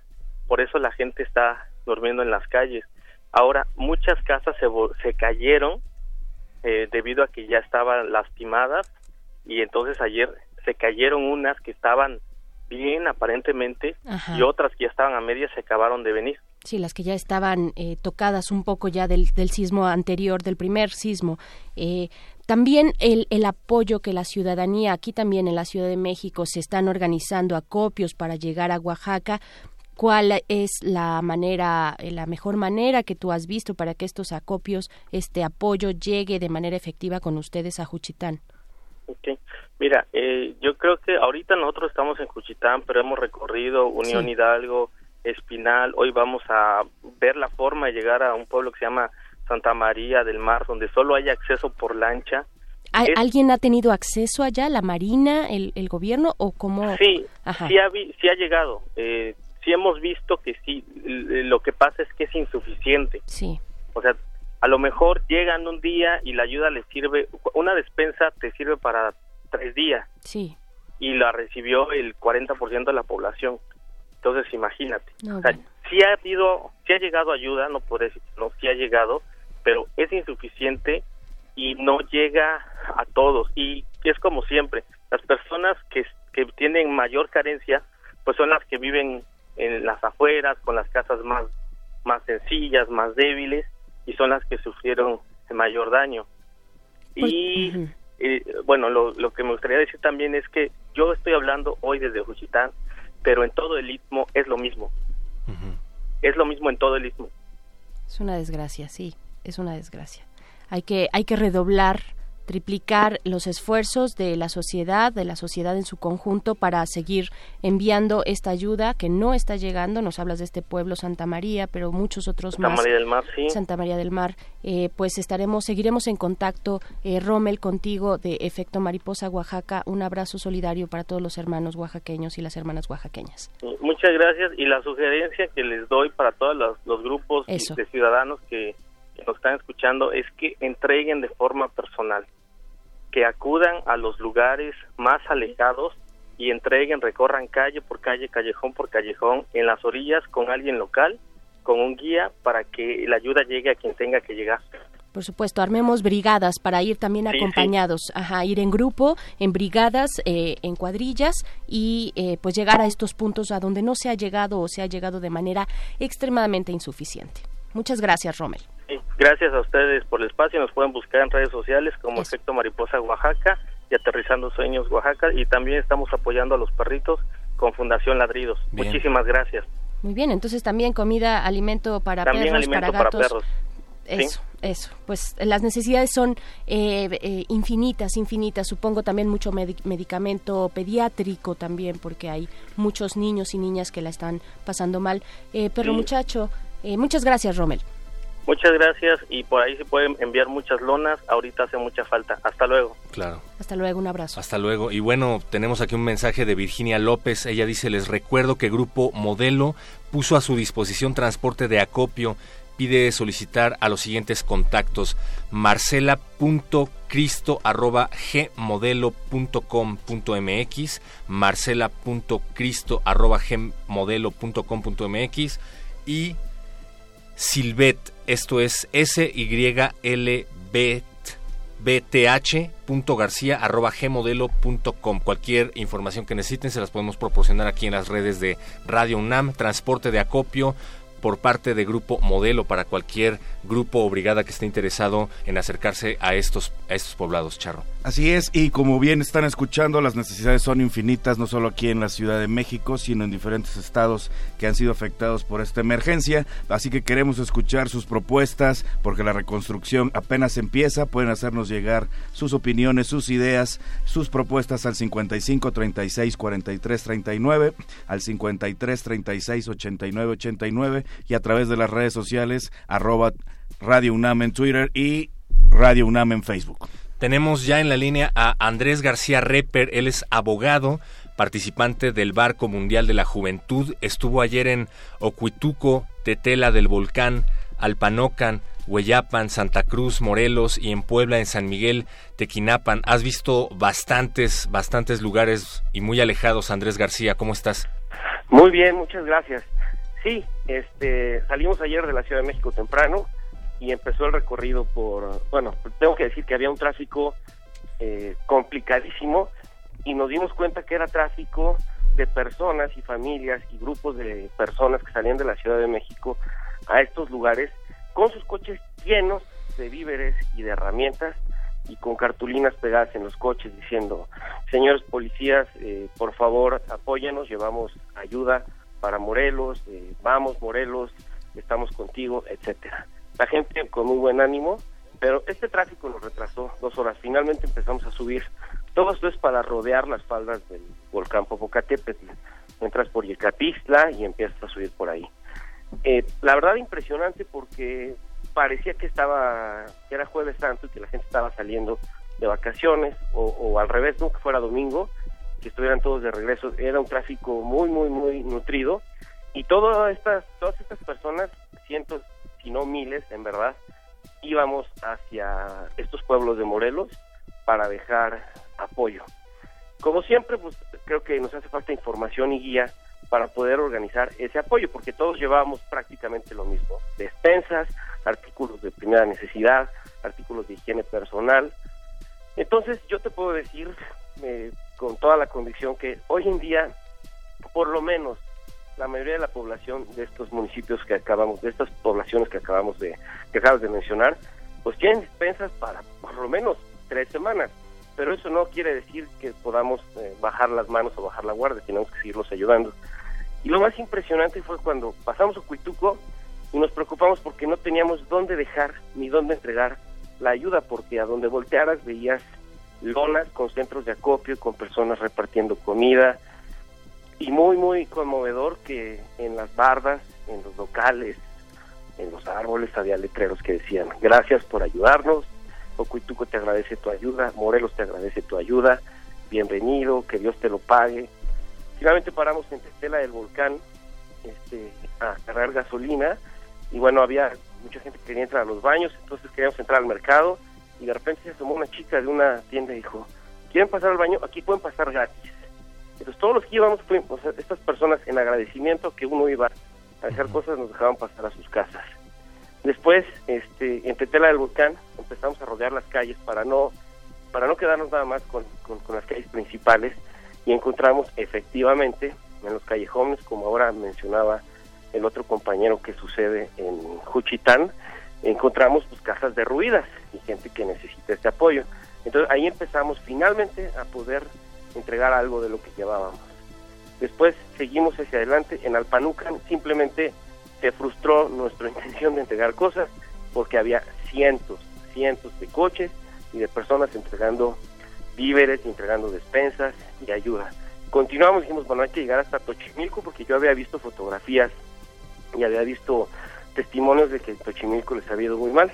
Esto ya es en el estado de Puebla. Sí. Pero continuamos y ya tuvimos que parar en un poblado eh, donde ahí entregamos todo, que se llama San Miguel Tecuinapan. Toda construcción de adobe o estaba cuarteada o estaba derruida. Y es uno de estos pueblos donde te queda la certeza de que eh, la pobreza es muy avanzada y está muy extendida, muy generalizada.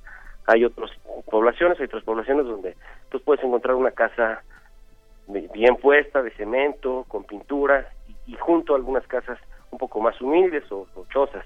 Aquí no, aquí todo, todo eran chozas de adobe.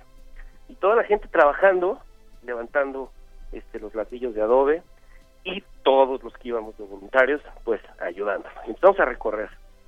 Y donde casi se me caen los pantalones fue cuando llegamos a, a un cobertizo donde había un señor como de 80 años junto con su esposa y estaba clavando maderas en el cobertizo. Entonces nos bajamos, nos acercamos con, con, con cierta respeto Sí. ¿no? y cautela y ¿qué hubo jefe? ¿Cómo le fue? ¿Estuvo de, la fregada? Pues sí, sí, sí estuvo feo. ¿Y está, qué está haciendo? Pues es que como no tenemos dónde dormir, pues estoy poniéndole madera aquí a este techito. Entonces le digo, oiga, ¿le podemos dejar este algo para ayudarlo? Pues como que, oiga. Dice, pues mire, traemos despensas, traemos algo de ropa, traemos algo de este papel de baño. Dijo, no, ya me dieron. Díganle para arriba. Allá hay gente que en verdad Sí. lo necesita. Wow. Y dice, no puede ser. Este orgullo. ¿Cuántos este, cuántos políticos de nuestros políticos tendrían que aprender de este de este señor que te encontraste bajo ese cobertizo? Sí, y, y la verdad es que te dan ganas como de abrazarlo y dices, pero me voy a ver muy ridículo sí. aquí entre todos Sí, abrazándolo, pero te impone mucho respeto. Por Y supuesto. continuamos por, por otras casuchas, este, entregando lo que llevábamos, ¿no? Ropa, eh, despensas, de repente ya me pongo a platicar con un señor que nos dejó meter el vehículo, porque estas calles son de un solo carril, entonces hace un, un tráfico espantoso entre los coches que van y vienen, entonces subimos en una, en una casa y este, y ahí, ahí también entregamos algunas cosas, y me dije, ¿y qué, qué han percibido? Pues, lo que sea cada quien, el, el apoyo sí se ha visto, ¿eh? Sí nos están ayudando mucho. Y se siente muy bien porque, pues, efectivamente, uno ve coches con placas de Querétaro, Puebla, Estado de México, Morelos, Ciudad de México, Veracruz, y toda la gente, como si fueran de Semana Santa, pero a, a repartir cosas. Había camiones de regilas llenos de jóvenes que llevaban la bandera de México ondeándola como si vinieran de un, de un partido de fútbol, y este, todo el mundo con un ánimo muy alegre. Entonces, si me permites compartirte las reflexiones, que yo no sé qué pasó el día que tembló, que al parecer como que en, en muchos mexicanos eh, se, se generó una idea de hasta aquí México va a ser lo que venía haciendo y a partir de hoy los mexicanos vamos a tener otra actitud. Yo Y también lo he percibido. Definitivamente sí. Es tremendo, ¿eh? es tremendo. Es como tremendo. Ojalá, Esta que vez se no lo vamos a permitir, sí, sí, sí. Sí, en verdad. Y, y lástima que tiene que ser a costa de este tipo de tragedias, pero en verdad me gustaría, como bien dices, Andrés, que se perpetúe. Oye, como abogado, ¿alguna noción, algún teléfono, algún contacto al cual la gente que ha perdido patrimonio y que tiene que ver con todo este asunto de las hipotecas, de las inmobiliarias, algún contacto al cual se puedan acercar para recibir información y ayuda?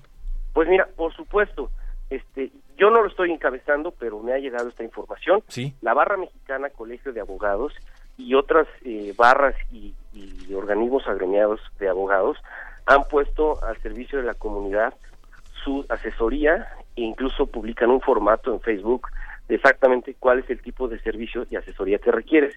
En este momento, como tengo el teléfono en la mano y te estoy contestando, no lo puedo ver, pero enseguida este, les puedo mandar el, el link con este formato. Y pues son abogados este, civilistas, de arrendatario, notarios, etcétera, que están dando este tipo de, asesoría gratuita a toda la gente. La recomendación en general es no se angustien por los papeles o documentos oficiales que se hayan perdido, porque todos son recuperables. Todos los del registro civil, todos los del Archivo General de Notarías, y los notarios están este, prestando sus servicios y asesoría para que esto sea eh, probable, porque mucha gente tiene justamente esta angustia de que se cayeron mis cosas, perdí mis papeles. Entonces, sí les recomiendo que, que acudan a esta a esta asesoría y ahorita les mando este este link a ustedes. No te preocupes, Andrés, nosotros ya lo tenemos por acá. Eh. Pueden acercarse a arroba BMA-abogados. Esto del Colegio de Abogados. Ahí, ahí hay información eh, precisa de los teléfonos a los que pueden llamar, se los estaremos dando también más adelante y también pues decirles que en derecho.unam.mx también también encuentran ese ese apoyo jurídico necesario. Andrés, muchísimas muchísimas gracias, pues eh, cuídate esa esa garganta que todos andamos tosiendo un poco por, por, por la tierra y los escombros. Muchísimas gracias y un abrazo también. Igualmente, la próxima semana toca Oaxaca, les avisamos para los que quieran sumarse a la caravana, vamos justamente a Juchitán a llevar algo de ayuda también.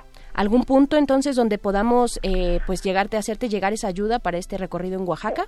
Pues mira, te, te paso la información más tarde, estamos terminándola, pero seguramente por Facebook nos podemos contactar. Perfecto, estaremos ahí pendientes entonces. Andrés, muchísimas gracias. A sus órdenes, ¿eh? hasta luego. Gracias a ustedes, bye. Gracias, un abrazo. Regresamos aquí a Radio UNAM. Resistencia modulada. Cierto que hay demolición, edificios devastados, miles de damnificados y mucha preocupación, pero hay más de una razón para seguir adelante. Cuando el apoyo es constante, la fuerza entre todos crece y México no perece mientras que su pueblo aguante.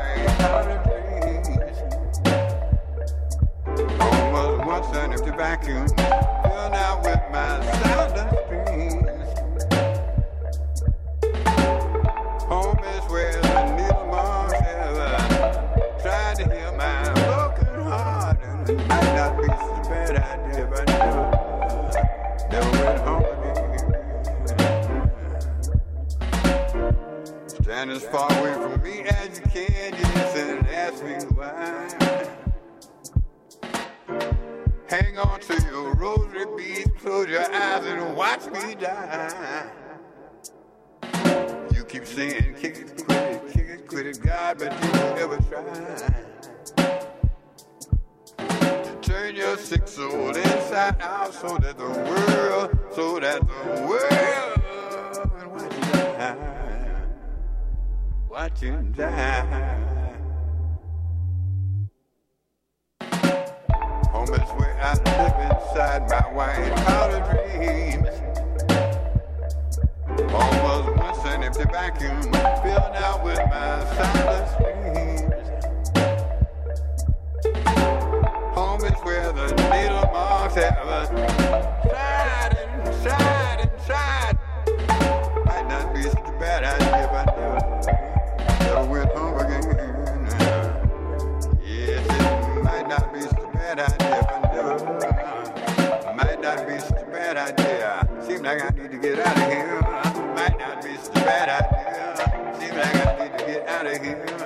Might not be such a bad idea.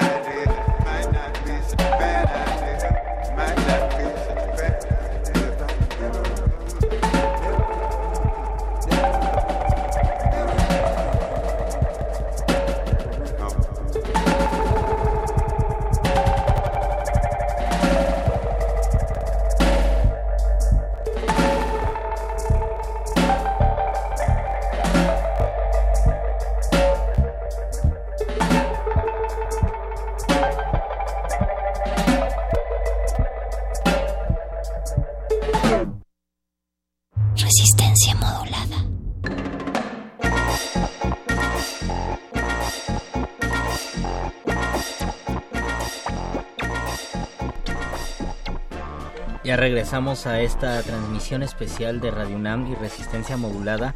Nos preguntaron vía Twitter en arroba Radio UNAM que si sabemos algún lugar para ir de cuentacuentos para los niños que están en los albergues. Así es, hay brigadas de cuentacuentos tanto del Fondo de Cultura Económica como de la UNAM. Eh, debes contactar a Difusión Cultural UNAM y también las Brigadas Culturales MX 2017. Esta página de Facebook se abrió especialmente para convocar a todos los cuentacuentos, regaladores de palabras, personas que quieran difundir un trabajo oral para los niños, para las niñas de los albergues. Simplemente busca Brigadas Culturales MX 2017 y allí encontrarás la convocatoria y la información y también en Difusión Cultural UNAM. Para todos aquellos que siguen preguntando que dónde pueden seguir apoyando con acopio, con voluntariado, les recordamos que sigue abierto el centro de acopio de Ciudad Universitaria en el Estadio Olímpico, ubicado en Avenida Insurgentes, a la altura de Rectoría, más o menos, que esto sería entre las estaciones de Metro Doctor Galvez y Ciudad Universitaria, más pegadito hacia la estación de Ciudad Universitaria. Ahí reciben todo lo que tenga que ver con eh, alimentos no perecederos, herramientas. Faltaría que se acercaran a ver qué necesitan específicamente pero bueno, es, es, uno de los centros de acopio más grandes habilitados en la Ciudad de México. Reciben a partir de las 8 de la mañana en adelante, así que bueno, si les queda cerca o todavía no saben a dónde eh, apretar el músculo, esta es una de las opciones que siguen abiertas. Esther García nos llama y dice, extrañamos al señor Mojarro y escucho siempre primer movimiento. Esther, escucha también resistencia modulada a las 8 de la noche, te va a gustar. Extrañamos al señor Mojarro, dice, desde el terremoto no tenemos agua y la pipa de la Conagua la estaban vendiendo. Quienes no le pagaron no le dieron nada. Dejo mi reporte a través de ustedes porque dice que en Conagua y en Odapaz no contestan. Felicidades a todos. Muchísimas gracias, Esther. Y efectivamente, esta es información verificada. También tenemos otro mensaje que denuncia que se están robando pipas en Ermita. Hay muchas partes de la delegación Iztapalapa que no tienen agua, pero este contacto que prefiere permanecer anónimo dice que vio justo llegando a Periférico y Ermita, cómo bajaban a un chofer de una pipa y están secuestrando las pipas. Por favor, tengan muchísimo cuidado. Y precisamente para seguir con esta información verificada con los datos útiles, ya tenemos en la línea a Nabor Garrido eh, de Sismo México. Este es un sitio que congrega información importante, verificada y al momento, Nabor, bienvenido. Hola, buenos días, gracias por el espacio. Pues cuéntanos de qué va, de qué va Sismo México, cómo nos podemos acercar y sobre todo, pues cómo viste tú esta eh, este espacio de posibilidad de ayudar desde las redes sociales, o sea, cómo, lo estás armando. Eh, ok, mira, es maravilloso eh, que haya tanta gente participando. El problema es que en redes sociales todo tiende a sepultarse, ya sabes, se publica algo y lo que sigue lo, lo, eh, lo supera, entonces queda al final sepultado todo, ¿no? Encontrarlo se hace difícil, lo ves por unos instantes. Y si tienes muchos, eh, si sigues a mucha gente, igual, ¿no? Te cuesta trabajo. Totalmente. lo que nosotros y quisimos hacer es concentrar la información que está fluyendo en redes sociales en un sitio web donde no desaparece, queda, bueno, tampoco en las redes, pero digamos que es más fácil recuperarlo, más difícil recuperarlo. Sí. En cambio, en el sitio web queda eh, publicado y se puede indexar. Entonces, creamos el sitio eh, www.sismo.io con el propósito de poner en contacto a la gente que pide ayuda con la gente que la puede proporcionar desde cualquier lugar de México. ¿Por qué lo hicimos? Porque así, porque somos un equipo pequeño y entonces queremos que la gente participe y nos ayude a alimentar el sitio y al mismo tiempo busque ayuda. Entonces, tenemos una forma muy sencilla de hacerlo. Hay un botón hasta arriba del sitio, repito la dirección, www.ismo.io. Hay un botón que se llama solicitud de ayuda. Si haces clic en él, se despliega un formulario y allí pueden meterse toda la, información que se requiere. Es importante que la gente ponga su teléfono y su correo para eh, hacerse cargo de, de, de la, la ayuda que les pueda llegar. Me explico, y es una forma también de verificar que quien está publicando eh, sea una persona seria, sea no sea una broma ni una mentira. ¿Me explico? Por supuesto. Eh, ajá, sí, sí, continúa. No, no, dime, dime, por favor. ¿Cómo has visto tú la parte de, por parte de, de, de, pues de las autoridades esta esta ausencia, esta falta de coordinación también eh, no hay una página oficial, como bien dices, bueno, los ciudadanos nos estamos congregando en distintos puntos para pues echarnos la mano, pero ¿cómo cómo ves esto tú? Sí, eso es algo que se extraña mucho, digo, eh, con todo y la agenda digital y todas estas cosas que, eh, que este gobierno ha querido eh, vendernos, es- pues eh, son muy lentos. La verdad es que esto tiene que hacerse. Nosotros lo hicimos en un par de días del sitio, en dos, tres días, que se puede hacer y en una oficina de gobierno que tiene muchos más recursos, tendría que haberse hecho el mismo a la misma tarde del sismo. Y la verdad es que están muy lentos, o sea, no hay un esfuerzo concentrado y, y además de la desconfianza de todos los ciudadanos hacia, hacia ya sabes, ¿no? las autoridades y demás. Entonces, esta es la, me parece que la reacción de muchos eh, equipos que han creado sus, eh, sus eh, propuestas, como verificado 19S, como horizontal, como otros que también estamos en lo mismo, responden a eso, a una necesidad ciudadana de participar, de ayudar, es decir, no todos podemos ir a cargar eh, piedras, ¿no? Pero Claro. podemos ayudar de otra forma, ha- haciendo lo que sabemos hacer, ¿no? Sí, huele a que los políticos, más que preocuparse por ayudar a la gente o por alentar este tipo de iniciativas como Sismo México, pues han de estar encerrados en su cuarto de guerra planeando cómo eh, maniobrar en torno a las próximas elecciones, porque eso es realmente lo que les interesa. ver. Sí, de hecho ayer yo conversaba con un grupo de amigos y familia y eh, coincidíamos en que esto cambió todo el panorama eh, político electoral para el próximo año. Es decir, a mí me parece que la clase política debe estar muy preocupada por la participación ciudadana, que me parece muy saludable en las calles, ¿no? Yo estoy muy contento, yo, yo, yo, yo tengo más de 50 años, y estoy muy contento de ver gente muy joven, los, ca- los, los que todo el mundo llama millennials, este, en mala onda, viéndolos participar, ¿no? O sea, qué maravilla que no es cierto que los chavos están eh, eh, dormidos y que no les importa la realidad, que bueno, bueno, ¿no? O sea, esto va a cambiar este país y, y que mantenemos el esfuerzo y estoy de acuerdo con ustedes, hay que mantener el, el esfuerzo, ahí viene la reconstrucción y hay un montón de iniciativas padrísimas y bueno, lo bueno de esta época que nos ha tocado vivir es que puedes contactar, es horizontal la comunicación, se usa redes, se usa sitios web y puedes eh, unificar esfuerzos. La, la iniciativa de construir casas a, partir de botellas de PET, por ejemplo, Sí. me parece extraordinaria, ¿no? O sea, ya lo hicieron unos estudiantes de la UAM hace muchos años, no me acuerdo si fue en Tlaxcala o en Puebla, que construyeron casas a familias, y entonces eso puede hacerse a un costo muy bajo, ¿no? No hay un pretexto de, ah, va a salir muy caro, no, ¿no? Y eso es un, son esfuerzos ciudadanos, entonces lo que tenemos que hacer es concentrarlo, ¿no? Definitivamente, sí. Eh, Nabor, también preguntarte, tú mencionabas pues ya estas otras iniciativas com- eh, como la de Horizontal con verificado eh, y ellos estaban pidiendo refuerzos, estaban pidiendo refuerzos para la noche para cubrir estas altas eh, pues solicitudes de ayuda que les llegan a los a los a sus sitios. Ustedes están pidiendo también refuerzos porque nos cuentan que nos cuentas que son un grupo pequeño. Sí, sí, mira, eh, la- lo que nosotros pensamos que puede funcionar es así. Tú necesitas ayuda, vas a nuestro sitio, vas al botón de ayuda, llenas todos tus requerimientos, que es eh, nombre, teléfono, correo, sitio, localización, eh, en fin, la- una descripción detallada, qué necesitas, herramientas, medicinas, gente, lo que sea, ¿no? Eso entonces, Sismo México es justo lo que estás describiendo. Es una plataforma en donde, bueno, aparecen varios botones, la tenemos aquí justamente, recursos, canales oficiales, en donde aparecen números y teléfonos de emergencia, noticias que, como bien decías, están verificadas y se están actu- actualizando en tiempo real, reportes, un listado de centros de acopio, un listado de albergue, albergues, hospitales y mucho, muy importante, un botón que dice brindar apoyo, en donde pueden encontrar dónde hacer donativos, dónde encontrar brigadas y dónde encontrar profesionales de la construcción, de la salud, apoyo psicológico, todo este tipo de cosas que justamente, como bien dices, pues tienden a diluirse en las redes sociales, aquí están aglutinadas. El espacio es www.sismo.io. Y déjame pedirle algo más.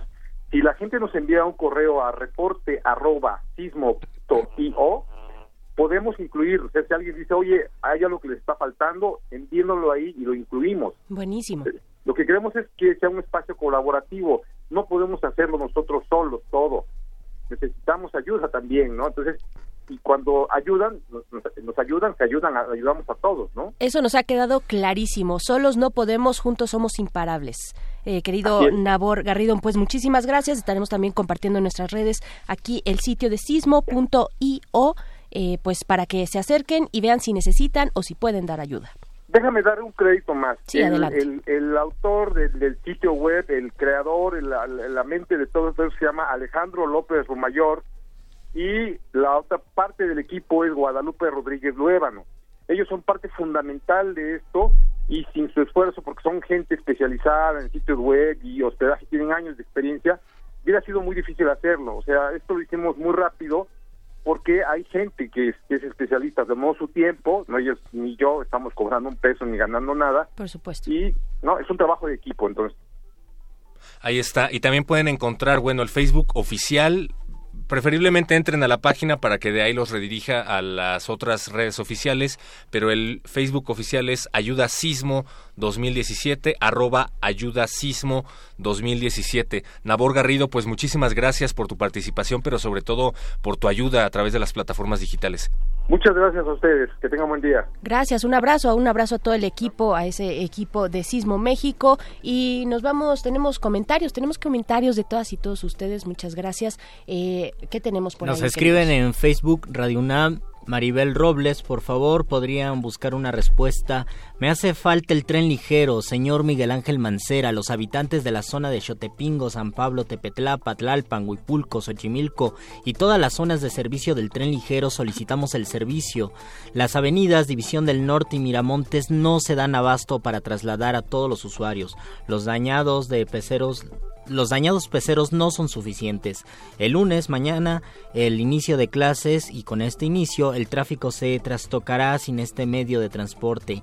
Si no quiere Miguel Ángel Mancera que veamos los derrumbes de Ciudad Jardín, pueden poner unas mantas que tapen las cercas del tren ligero, de paso que se reparen las luminarias y luces de los puentes que comunican la calzada de Tlalpan a las 19 horas están obscuras y dificultan el paso personal. Bueno, agradecemos- Agradecemos todas, todos, todos sus comentarios. Hay que decir que, eh, bueno, el regreso a las escuelas será escalonado, ya lo dijo la Secretaría de, Educación Pública, que hay este contexto en el que, bueno, si no pasa el tren ligero, eh, es porque las vibraciones afectan a los sitios de derrumbe donde todavía eh, se encontraban personas hasta el día de ayer, o al menos la esperanza de personas con vida. No sé exactamente, ahorita veremos en qué punto va exactamente Ciudad Jardín, pero todavía hasta ayer sucedía eso. Entonces, igual, paciencia, sabemos que es complicado. Todos en los, en los distintos puntos de la ciudad estamos viendo cómo, cómo hacer, por eso acercarnos a las redes donde nos dicen, aquí hay bloqueo, aquí hay posibilidad, no saquemos el coche si no es necesario. Entonces, es un esfuerzo colectivo, colectivo de, eh, pues, paciencia, paciencia y, pues, bueno, todos y todas estamos en esto. Sí, aquí en Xola, por ejemplo, hay una escasez de transporte brutal y es que también es una de las zonas más acordonadas. Muchísimas calles aledañas a la avenida pues están cerradas por los derrumbes, desgajamientos y demás. Entonces sí, paciencia por favor y busquen vías alternativas. Rodrigo Pérez solicita la dirección del centro de acopio que se mencionó en Coyoacán. La dirección es retorno del Dios del Hacha número 13. Cualquier información también tienes a tu disposición las redes de resistencia modulada, R modulada en Twitter, Facebook resistencia modulada. También se solicita que especifiquen las características de las lámparas de PVC que se requieren para Xochimilco y Morelos. Nos dice por aquí Mariana, por favor, esa información a través de redes sociales. Recuerda que estamos atendiendo, recuerda que está atendiéndonos Mariana a través de Facebook, Radio UNAM, Twitter arroba Radio UNAM en Medellín y Viaducto, el señor Luis dice, requieren sierras para cortar metal y concreto. Esto es cerca de la colonia Roma. Acérquense, por favor, si tienen sierras para cortar metal y concreto. Manuel Munguía de Iztapalapa dice, expreso mi más sincero agradecimiento por su labor. Los que estamos viviendo eh, el efecto de la causa esto es causa y efecto de toda la corrupción, el robo de Peña y su plutocracia por todas las reformas estructurales que tanto daño le han hecho a nivel económico, ambiental y laboral. Actualmente la tierra nos está hablando. La única forma de pararlo es que el pueblo esté organizado. Ellos son unos perversos. Pues ahí está el comentario de Manuel Munguía. Estamos de acuerdo. Estamos de acuerdo. Creemos también que el que tiene daño estructural es nuestro gobierno en todos sus niveles. Así es que vamos a escuchar algo de música para apapacharnos. Dejemos, eh, pues, apapacharnos un poco desde aquí, desde Radio UNAM. Esto es la cumbia de las luchas de Bogart. Regresamos, regresamos en un momento.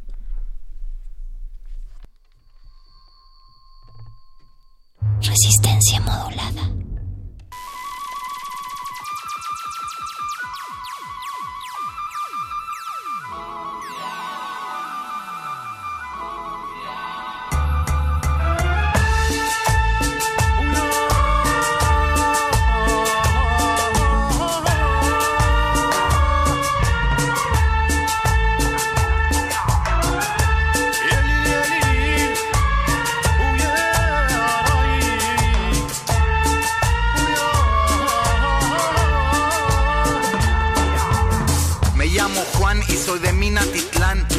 Mazatlán o tal vez mismo de Acatlán. Me fui pa'l norte cruzando la república sin soñar demasiado, solo buscando la plata. Porque en mi pueblo ya no cabe la raza, la tierra se agotó y ya no se puede hacer masa. Así que a patas pa' Gringolandia, noche oscura cruzando la frontera. Pero los padres de la constitución no pensaban en mí y la neta la jodieron. No hay justicia si no tienes derechos y acá ser ilegal es casi peor que ser un perro. Trabajo mucho y gano poco de lo que no quieren hacer los gabachos. Mi comisión es un estrés constante. Trato de convencerme que ya me vale madre y todo cambia cuando alguien me cuenta que el gobierno gringo tiene nuevo programa. Naturalizar a cualquier mojado que acepta volverse soldado para un tiempo. Unos añitos siendo pagado. No está tan mal, mismo si es en Neptuno. Así que abro las puertas del recruto. Me pasan un papel y de una lo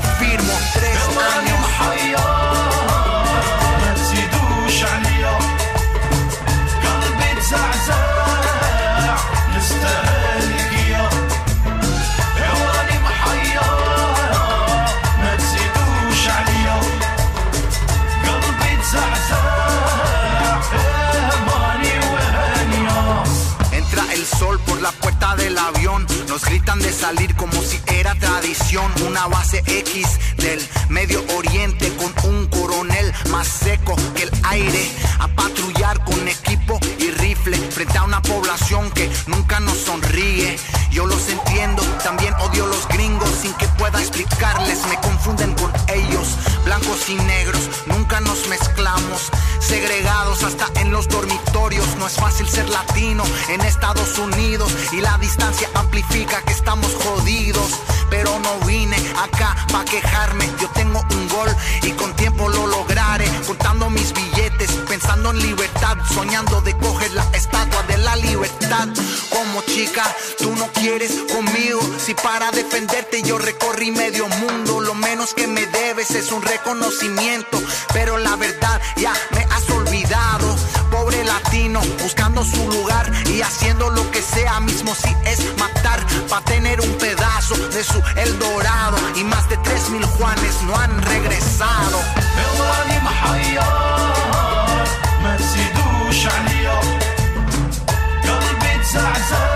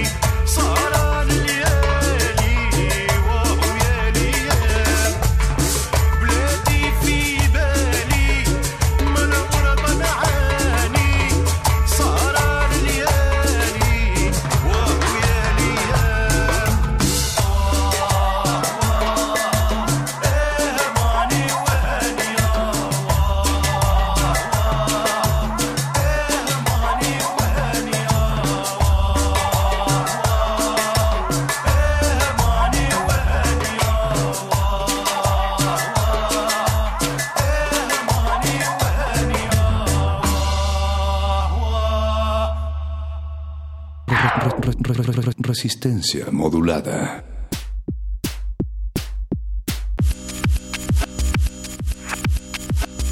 La solidaridad es algo que está anclado en nuestra propia naturaleza, que se hace presente ante nuestra conciencia en forma de emociones, ideas, sentimientos que nos recorren y que se expresan en esta, en la conducta, una conducta que nos ha unido a todas y todos aquí en esta ciudad de México que sí está renaciendo como el Fénix. Querido perro muchacho.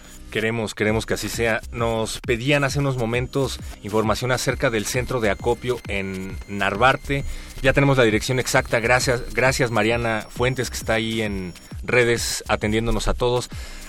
Es Vertis 801 en la glorieta de la SCOP. Metrobús Centro SCOP y Metrobús Vertis son los más cercanos. Vertis número 801. Están llevando ayuda a Jojutla y a Totolapan. Allí estarán todo el día y están desde el miércoles. También nos escribe Carmen Rocha, dice que se ofrece para apoyar con transporte hacia Morelos, deja sus datos para hacer esta vinculación y pues esos datos se los vamos a dar también a través de nuestras redes sociales o solicitando el dato a través de nuestros teléfonos 55 36 43 39 y 53 36 89 89.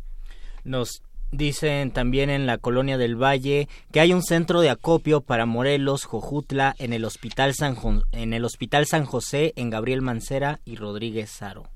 Y pues bueno, vámonos ya con esta llamada que tenemos de nuestra querida Ana Salazar. Está en Álvaro Obregón, bueno, uno de los puntos también es en zona cero, aquí en la Ciudad de México. Ana, ¿cómo estás? Primero que nada. Hola, buenas tardes, resistentes, buenas tardes a toda la audiencia.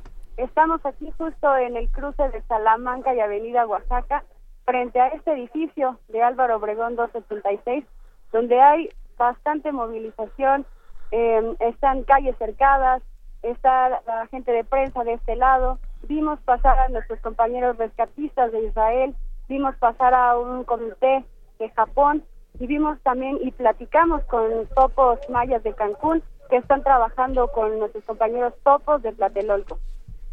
¿Cómo, ¿Cómo está la situación por allá en aquel punto? Pues sabíamos que pues es uno donde las familias permanecían hasta el día de ayer. No sé, ahorita tú cuéntanoslo, por favor, eh, ¿qué, se está vibrando en el aire eh, respecto a los rescates. Exacto, ¿sabes si lograron sacar a gente? Había carteles de desaparecidos, había gente afuera de sus casas.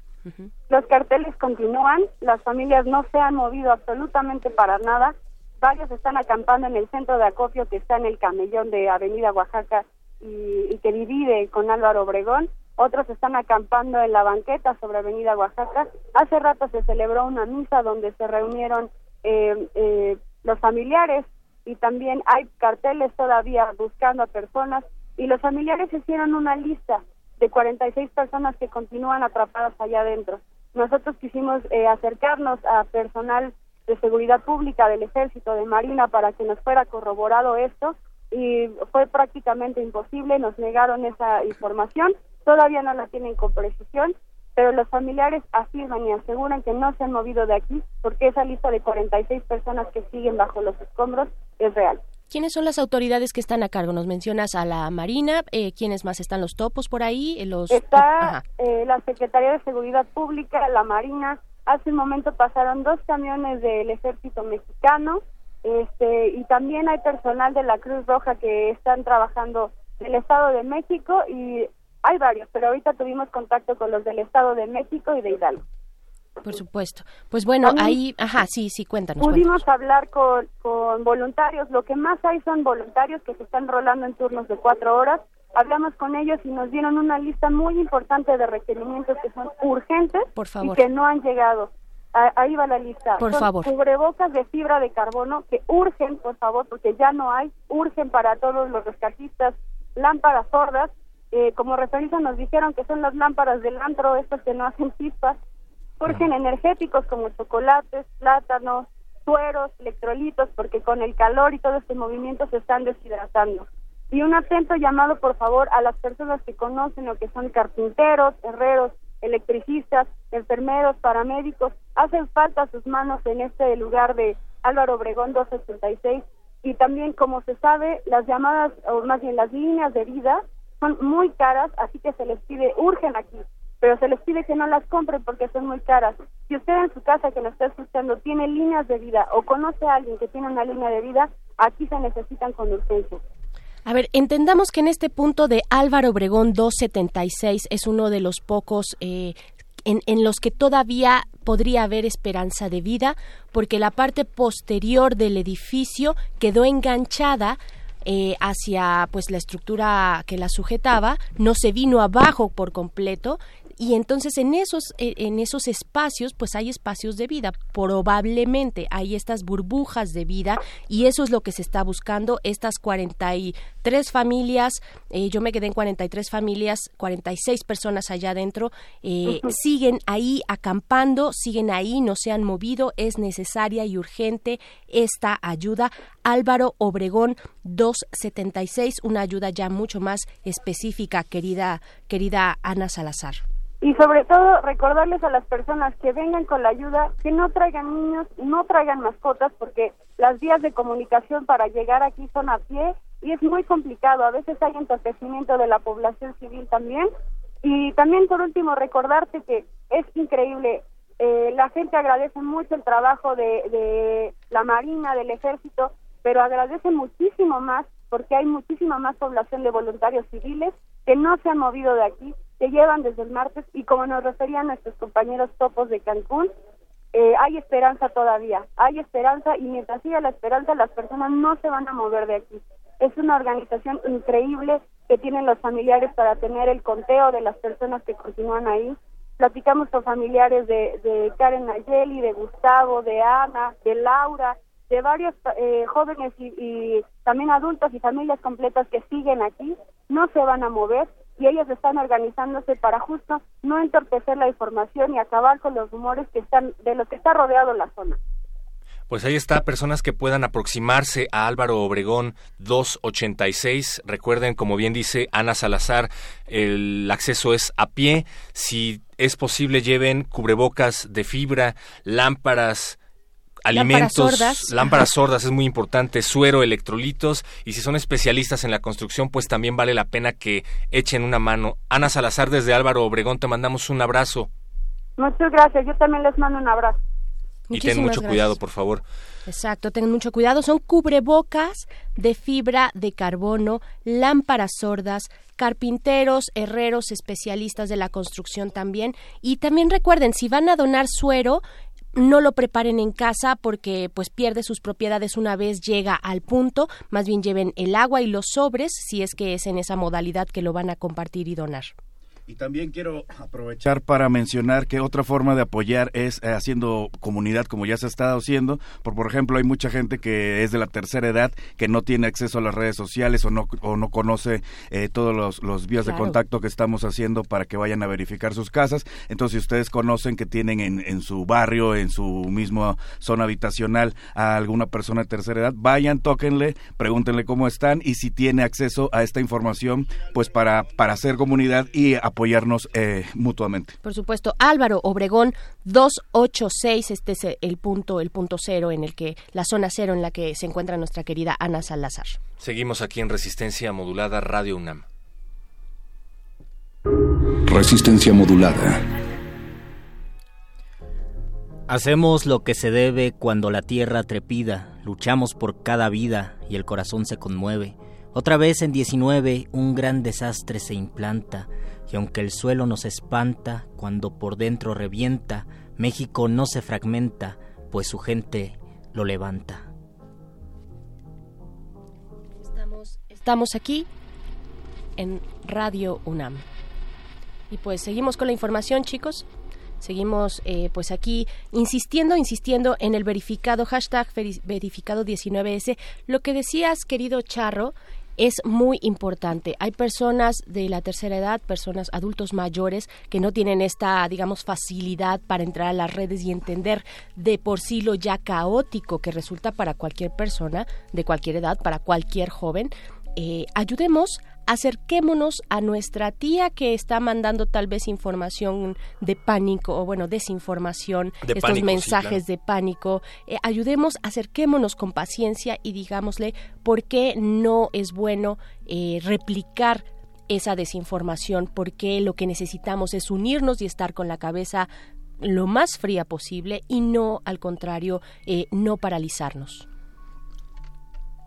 Y también nos dicen en, en nuestros teléfonos una denuncia anónima necesita que vaya protección civil al edificio 43 delegación Cuauhtémoc Colonia Tabacalera calle Plaza de la República ya que el edificio tiene demasiadas grietas. Qué es lo que se necesita hacer para cuando existan grietas en los edificios Protección Civil, pues ahorita está vuelta loca, te digo por experiencia de primera mano, Luis, que los teléfonos están saturados, pueden aproximarse de manera primigenia a los otros servicios que se están ofreciendo para hacer este tipo de evaluaciones. Uno de ellos es el de la Sociedad de Exalumnos de la Facultad de Ingeniería chequen las redes de Radio UNAM, chequen las redes de Resistencia Modulada y también las redes de Primer Movimiento en donde se está compartiendo información para que hagan evaluaciones los expertos. Tenemos ya también el contacto www.sismo.io.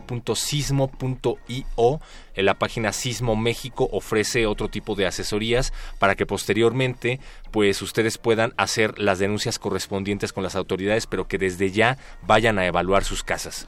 Ricardo Luna nos comenta vía telefónica, nos felicita el programa, gracias, y nos comenta que es molesto que los partidos políticos utilicen demasiados gastos en promocionales. Sería mejor que todo ese dinero se vaya a la reconstrucción o a los damnificados. Es molesto que existan partidos políticos. Es muy molesto, es muy molesto, pero pues que tiemblen ellos también porque la sociedad se está organizando y ya tenemos en la línea a Juan Mario Pérez, él es colaborador del programa universitario de estudios de la diversidad cultural y la interculturalidad. Muchísimas gracias. Juan Mario, tú estás en Xochimilco, ahí has estado.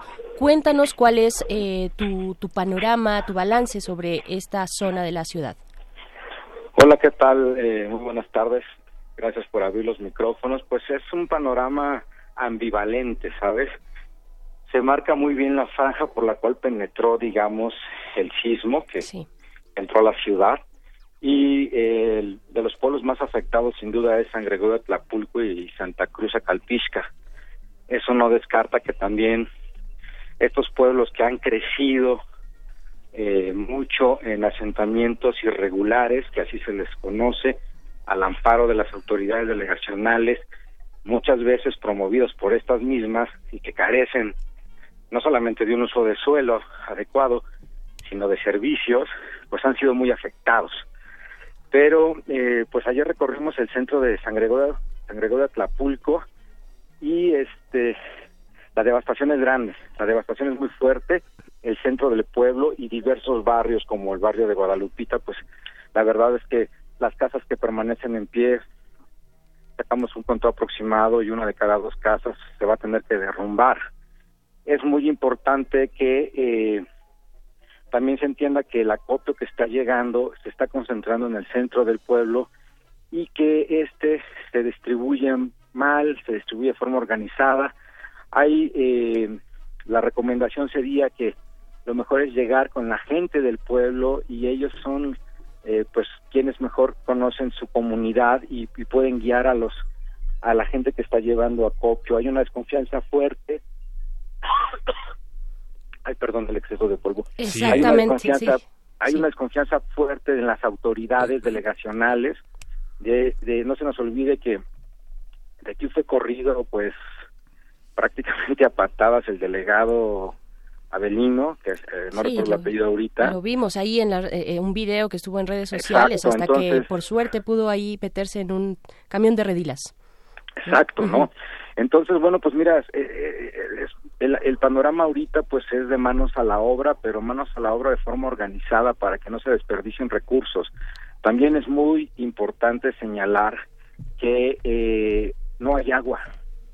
El, vemos el, el daño que vemos visualmente pues es el daño digamos del suelo hacia arriba pero no no no no tenemos conciencia de que el subsuelo pues también está reacomodándose está fracturado y todas las líneas de agua potable, de desagüe, se han colapsado y se están mezclando, ¿verdad? Entonces el riesgo de infecciones es fuerte, es alto. La gente en, en este sector de la, de la ciudad eh, pues no tiene, eh, bueno, no quiero decir que no tenga, pues está trabajando a manos limpias, muchas veces ni siquiera, ya no digamos casco, botas de casquillo o guantes de carnaza, ni siquiera cubrebocas. Están empezando a llegar algunos apoyos en eh, a cuentagotas. Ayer vi a la gente de la COFEPRIS en su puesto en el centro del pueblo. El asunto es que se quedan en el centro del pueblo y muy pocos están a la tarea de recorrer los alrededores. Sí, es lo que también nos narraban de, eh, de, de Oaxaca. Sí. Exacto, ¿no? Entonces, el, el, el asunto es que se necesita, ante la carencia de agua y ante, eh, al menos San Gregorio es una población que tiene una alta población de niños, entonces, y niños de todas las edades. Ayer había, eh, afortunadamente, pues de estos chicos, este, clown haciendo contención, cantando, bailando, haciendo juegos con ellos, en donde se- había un efecto doble, porque por un lado había un efecto muy positivo entre los niños, pero también entre las abuelitas que estaban ahí cuidando a sus nietos, porque los demás están en labores de todo. Al que no se le cayó la casa, pues está, pero se la van a derrumbar, pues está tratando de rescatar todos sus, los más, los más bienes que pueda lograr rescatar y mucha población pues está en labores de, de, de rescate de, de, de- o, o desalojo de escombros, ¿no? El centro religioso, la, la zona de la parroquia está completamente acordonada y en manos del ejército, no se puede pasar. Eh, hay versiones de todo tipo, al menos yo, bueno, pude constatar hasta donde yo, hasta donde yo vi, hasta donde yo pude llegar, Sí. el, el ejército en efecto está acordonando la zona porque, bueno, hay maquinaria pesada, este, removiendo escombros de lo que fueron barras, de lo que fue un centro de, un almacén muy grande que se le conoce con el nombre del Neto, pero que arriba parece que tenía eh, edifica- edificados irregularmente un gimnasio y una suerte de billar y salón de, de, pues, de eventos, ¿no? Eh, ahí las pérdidas humanas fueron, fueron graves. Bueno, todas las pérdidas humanas son graves, pero lo que quiero decir es Pero que en ahí ese fue un- punto un se lugar muy concentrado, Ajá, Exacto. ajá. El, la cuestión es que, bueno, pues el agua, ¿no? Porque está llegando a través de pipas, pero pues a cuenta gotas.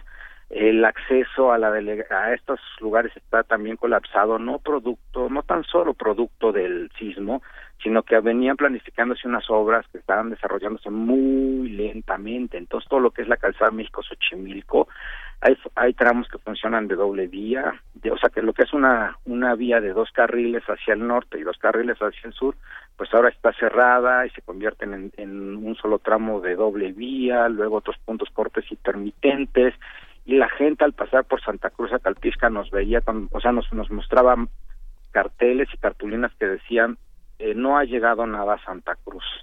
¿Cómo está ahora? agua. Sí, nos contabas esto de las vías de acceso que, pues, digamos, se colapsaron en cuanto se supo que allá había este nivel de destrucción. ¿Cómo, cómo lo viste tú ayer?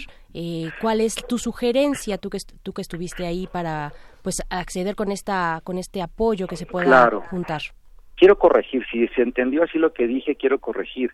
No es que se hayan colapsado porque por, por la afluencia de toda la ayuda que está llegando. Al cont- la afluencia de ayuda que está llegando se está viendo eh, muy retrasada en acceder, puesto que con antelación al sismo existían obras, de drenaje y otros reencarpetamientos, etcétera, etcétera, sobre las vías principales de acceso, que son Avenida Nuevo León y Avenida Me- y la Calzada México, este, eh, Xochimilco, perdón, por duda. Entonces, estas obras, a esto le sumamos ahora, si el sismo fracturó partes de la, derribó postes, eh, bardas, este, sobre la propia avenida, entonces hay cortes intermitentes también se tiene que estar pues acordonada las zonas donde hay bardas en peligro de caerse o casas en peligro de derrumbarse. Y entonces hay que, eh, hay que recorrer una suerte de eh, laberintos para poder entrar. Un servidor entró por Tulyehualco entramos por Tláhuac el acceso por Tulyehualco y ahí está muchísimo más fluido hacia San Gregorio el asunto para llegar a Santa Cruz a Calpisca es que a partir de San Gregorio o sea está bloqueado y hay que eh, tener mucha paciencia, pero se puede lograr llegar. Ahora bien, el asunto, yo lo que puedo observar es que si bien pues nos volcamos con, so- solidariamente a llevar acopio, a llevar víveres, medicinas, herramientas, lo que lo que tengamos y tratamos de llevarlo de forma expedita, eh, hay diversas situaciones. Hay centros de acopio eh, de sociedad civil muy bien organizados. hay centros de acopio de autoridades muy bien organizados, hay centros de acopio de organizaciones este, no gubernamentales muy bien organizados, pero también tenemos la otra cara, hay centros de acopio de autoridades desconocen completamente siquiera dónde están parados, que no saben el nombre del pueblo, no conocen las calles, no conocen los barrios y por eso no pueden identificar en un plano hacia dónde dirigirse. Hay centros de acopio, y hay que decirlo, de sociedad civil, que no tienen necesidad y que están recibiendo cosas para un para resguardarlas con una distribución discrecional o para quedárselas. Me tocó ver algunos enfrentamientos ya entre pobladores acosándose mutuamente y también por otro lado bueno pues este eh, ante la desconfianza fuerte que hay eh, por nuestra parte de las autoridades en que, en que reciban el acopio y lo distribuyan hay muchísima gente que está llegando con sus vehículos, con sus camionetas a distribuir de forma directa, de mano en mano. Pero ¿qué podemos observar ahí? Por un lado, eh, la estructura social del pueblo de San Gregorio, que todavía está organizado en barrios, que todavía tiene mayordomías para fiestas parroquiales, que todavía tiene santos, este, niños, dioses, eh, que, que hacen una suerte de estructura económica y social, está funcionando muy bien. Pero cuando se trata de eh, todas las los, los las zonas de los cerrillos que son las zonas que crecieron cuando se trata de la zona de los cerrillos esa zona que son asentamientos irregulares que no es gente originaria de ahí pues eh, está en la desesperación porque si de por sí no tenían agua potable o, o, o se robaban la luz pues ahora han quedado en el desamparo y están empezando a bajar entonces, por un lado, pero por otro lado hay, zonas que no fueron afectadas y gente de estos asentamientos irregulares de otras comunidades está asistiendo a San Gregorio o a Santa Cruz por apoyo, porque lo que estamos presenciando también es la pobreza. Claro. Entonces la pobreza que es muy grande en todas estas zonas, donde son casas de piedras acomodadas, techos de lámina, cuando ven que llegan camionetas y camionetas con ropa, con agua, hacen fila, extienden la mano y este eh, eh, pues para recibir apoyo. No quiero decir que esté mal ¿eh? al contrario. Sí por supuesto lo que quiero decir lo que quiero transmitir es una imagen de damnificación permanente y eso es brutal. Que se suma a la pobreza transversal que ya se que ya se tiene pues no exacto no entonces eso eso hay que señalarlo. Y por otro lado también sabes que yo estoy eh, y, y quiero decirlo en este espacio de jóvenes pues los jóvenes volvieron a salir a las calles no o sea estos jóvenes de los cuales eh, esta nueva generación que decíamos pues es que ven la realidad a través del Twitter o a través del Facebook, a través de una pantalla telefónica, pues volvieron a salir a las calles y se están dando cuenta que esta ciudad y estas calles les pertenecen. ¿Sí?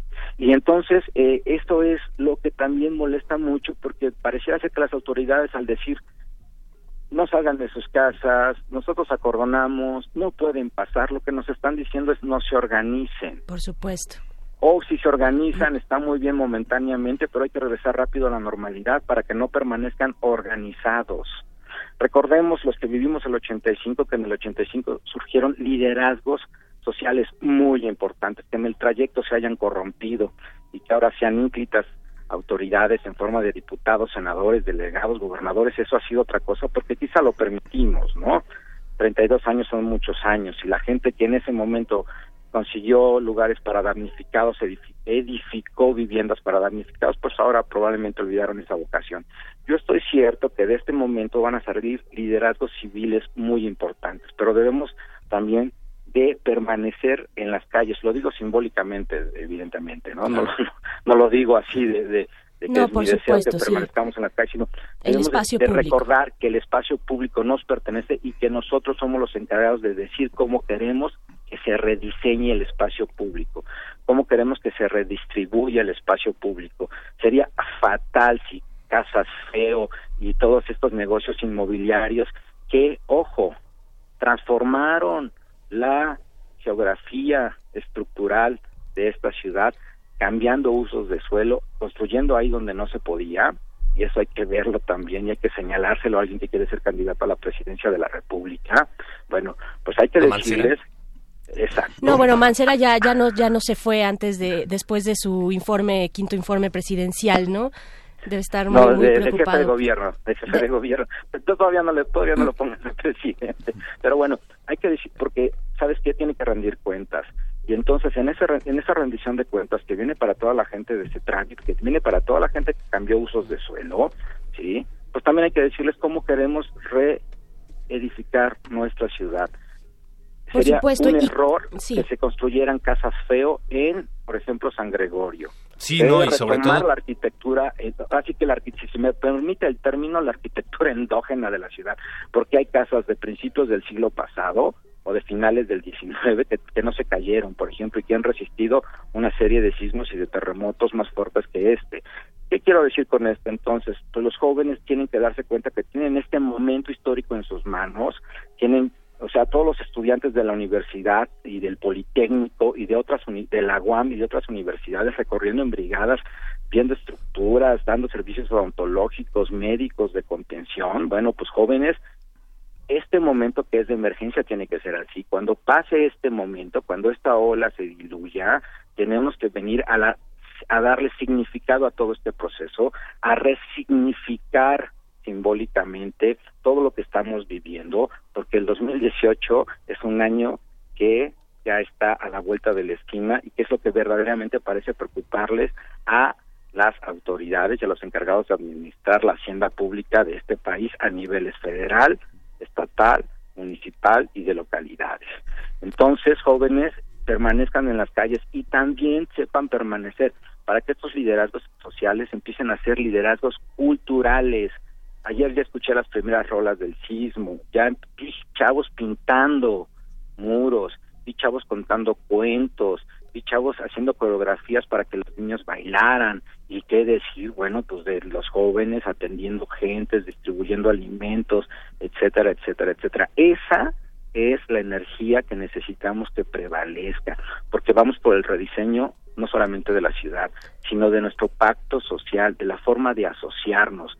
La comunidad tiene que tiene que reforzar su tejido social, tenemos que recordar la vocación comunitaria y sobre todo tenemos que recordarle a las autoridades que están ahí para administrar lo que nosotros decidamos. ¿Sí? Claro que No sí, más, Juan Mario. No menos. Por supuesto, pues no, no, no lo vamos a soltar definitivamente. Nosotros te agradecemos mucho porque sí, estas son las reflexiones que están ya empezándose a hacer y pues muchísimas gracias por esta narrativa también sobre Xochimilco, Juan Mario Pérez de la- Si del me permi- programa si permites, universitario de estudios. cosita. Sí, sí, Quisiera mencionar dinos. que hoy vamos a Santa hoy vamos a Santa Cruz a Calpisca, que es el pueblo que carece de, de este pues de acopio, vaya, ha llegado, pero no tiene tal cantidad de acopio como la que está llegando al centro de San Gregorio.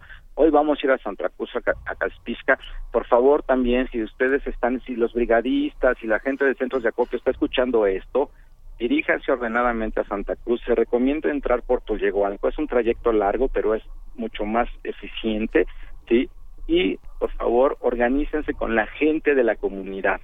Ese es el los llamado. que conocen los nombres de las calles, etcétera, Claro. etcétera. Nosotros salimos de Tlalpan a las 5 de la tarde con lo que logremos juntar. Ahorita ya nuevamente está afortunadamente llegando medicina, palas, gotas, alimentos, cuestiones para bebé. No hay agua potable, lleven agua y lleven también gel antibacterial. Ahí está el Muchísimas llamado. gracias por el espacio. A ti, Muchísimas Juan Mario. gracias. Santa Cruz por Tulyehualco, recuerden, salen de Tlalpan a las 5, apoyen eh, primordialmente con agua potable. Nosotros vamos a hacer un corte musical, regresamos aquí a Resistencia Modulada a leer todos sus mensajes. Resistencia modulada.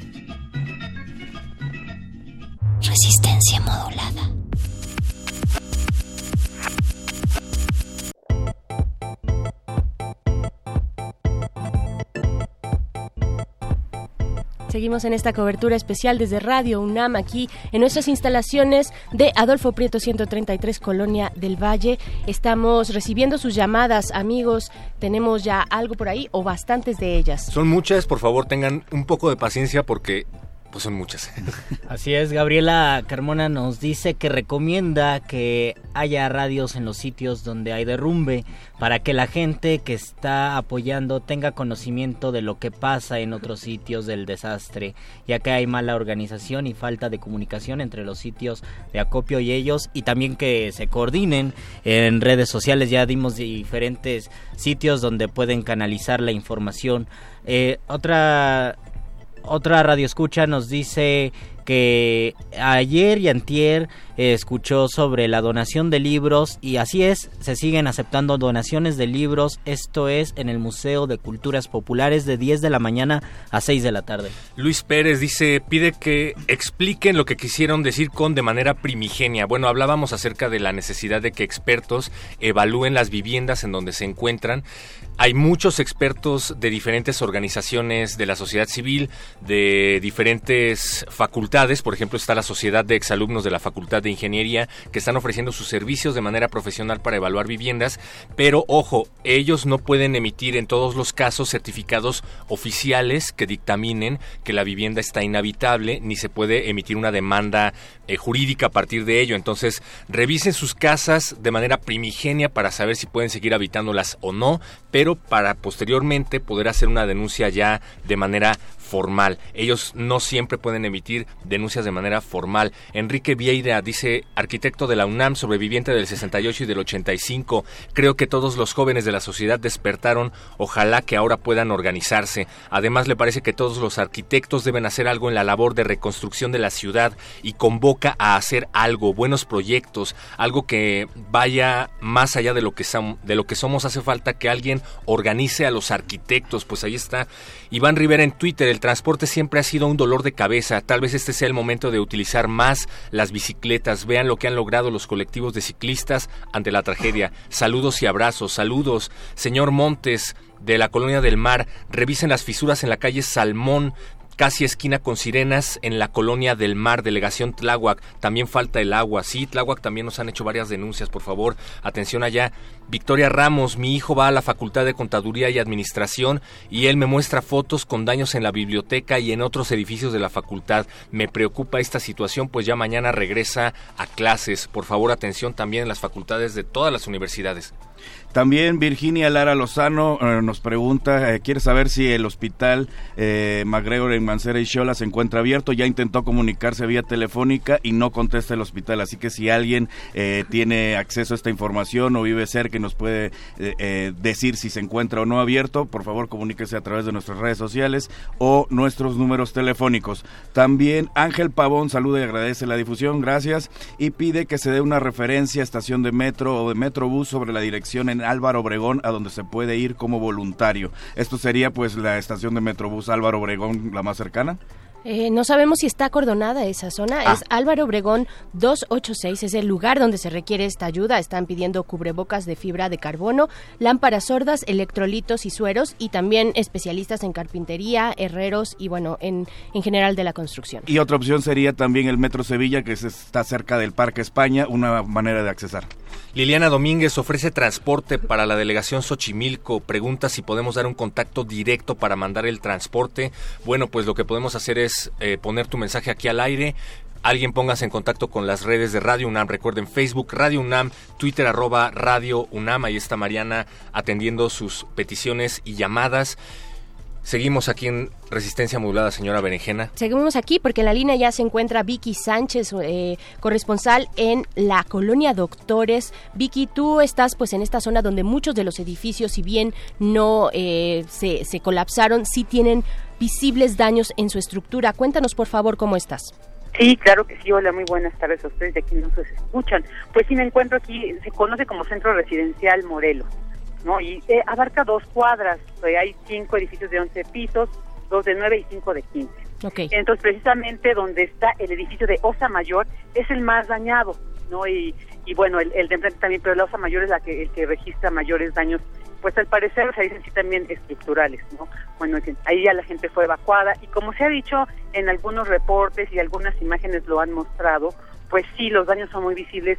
Sin embargo, así, antier estuve por acá y hoy nuevamente y los vecinos reclaman estamos olvidados.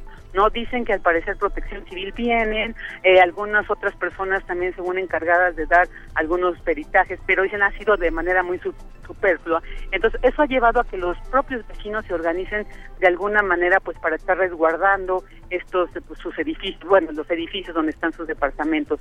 Entonces también ellos nos decían hay una eh, precisamente en este edificio de la Osa Mayor donde se el, el sismo de ayer al parecer hizo como un movimiento que generó una inclinación pues todavía más anormal.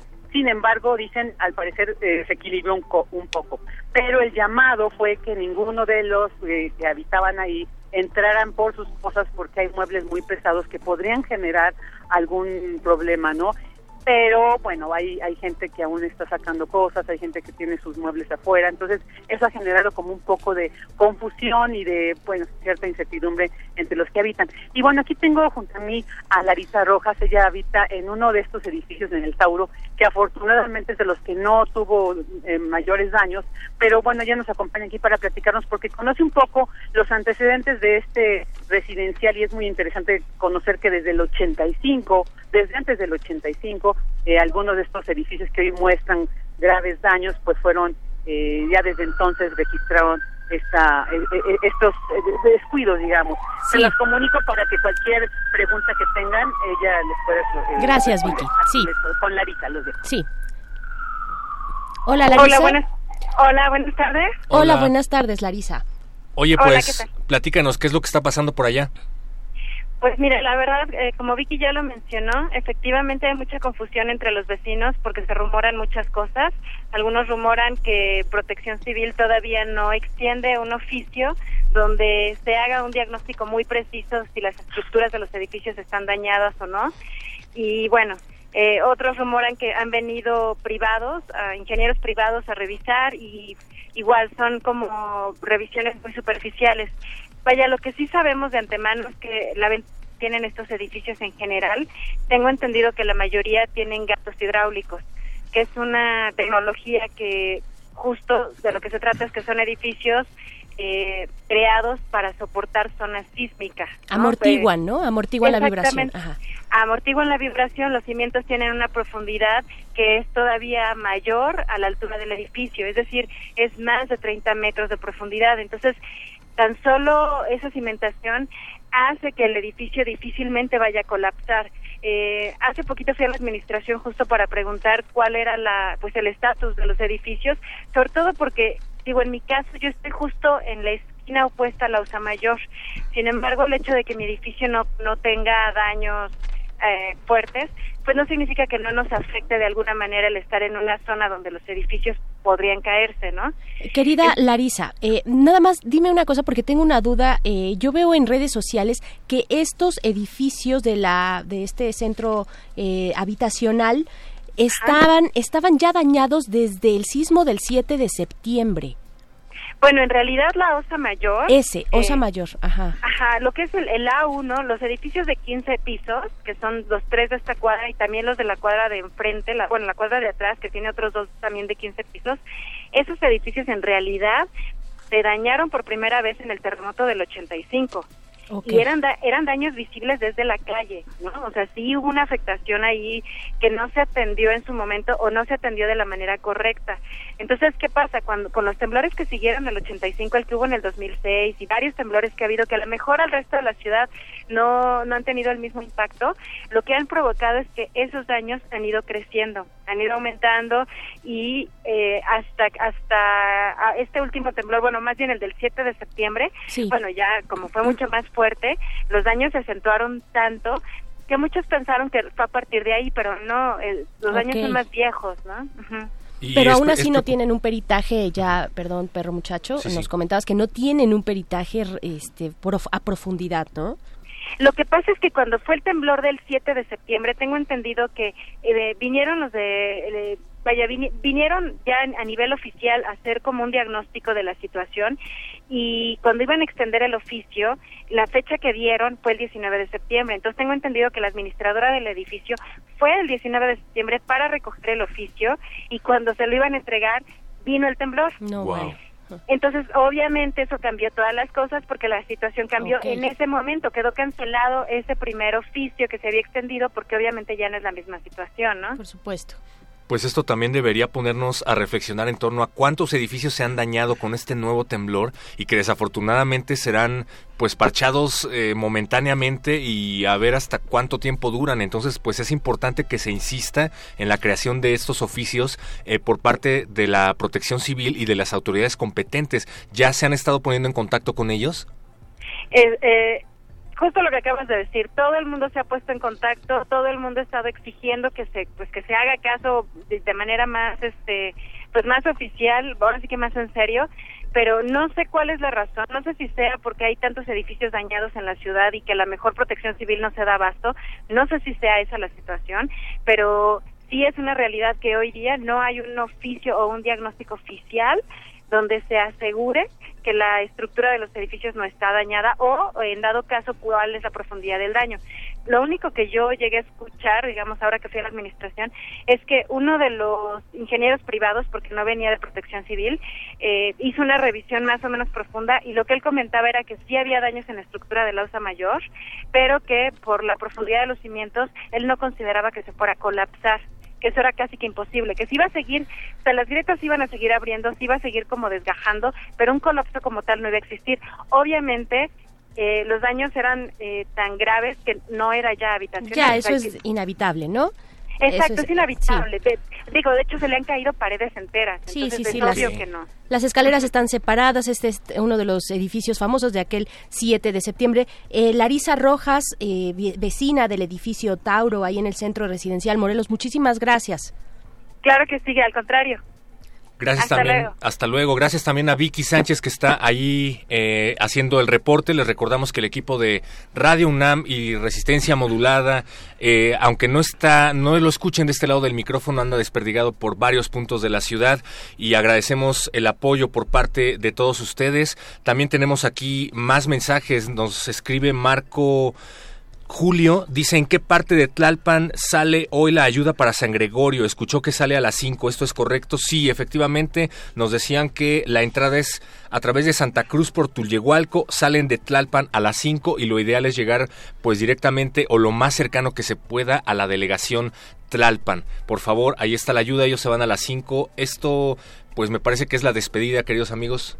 Bueno, nada más quiero hacer rápidamente un hincapié de muchas personas llegan a donar o pasan por zonas que están bloqueadas por, por todos estos cierres de las zonas de desastre. Una breve reseña de cómo es. Uno llega como voluntario a estas zonas, entra y lo primero que ve es el, el mar de corrientes de gente corriendo por todos lados. Uno como voluntario tiene que encontrar hacia dónde van los voluntarios. Ya que está uno ahí, ve los principalmente dos afluentes eh, que van, los que van entrando con todo el ímpetu, los que van saliendo que ya dieron todo agotadísimos y con conforme uno va acercándose a la zona cero, empieza a ver esta especie de nevado que es escombro, pedazos de escombro, y bueno, hasta que encuentra uno el, al topo que levanta el puño, que es eh, la señal de silencio donde puede que hayan encontrado a alguien en vida. Por ello, pues la invitación a que todos aquellos que están transitando en la Ciudad de México tengan paciencia, prudencia en, este sentido por el caos que se está haciendo en la Ciudad de México, pero vale la pena eh, respetar las señalizaciones. Gracias, Charro, que nos acompañaste en esta mesa. Luis Flores del Gracias. Aquí también la señora Berenjena. Muchas gracias amigos. Los vamos a dejar con un mensaje importante. El rector Graue a continuación eh, para toda la comunidad universitaria. Muchísimas gracias a los que están del otro lado del cristal, perro muchacho. Emanuel Silva en los controles técnicos, Omar Tercero apoyando en la asistencia de producción y en los teléfonos, también Mauricio Orduña, Mariana Fuentes, Andrea, Chelita eh, y Jessica, todos aquí al pie del cañón. Seguimos haciendo este tipo de transmisiones especiales. Arfaxado Ortiz también estuvo apoyándonos en la asistencia de producción y en los teléfonos. Oscar de Jerónimo, Oscar eh, Villalobos. Todos los que estuvieron afuera también en estos contactos remotos en las zonas eh, afectadas, los vamos a dejar con este mensaje importante de nuestro rector Enrique Graue. Buenas, buenas tardes ya, buenas, buenas tardes. Buenas tardes, buenas noches, buenos días. Universidad Nacional Autónoma de México. La Universidad de la Nación.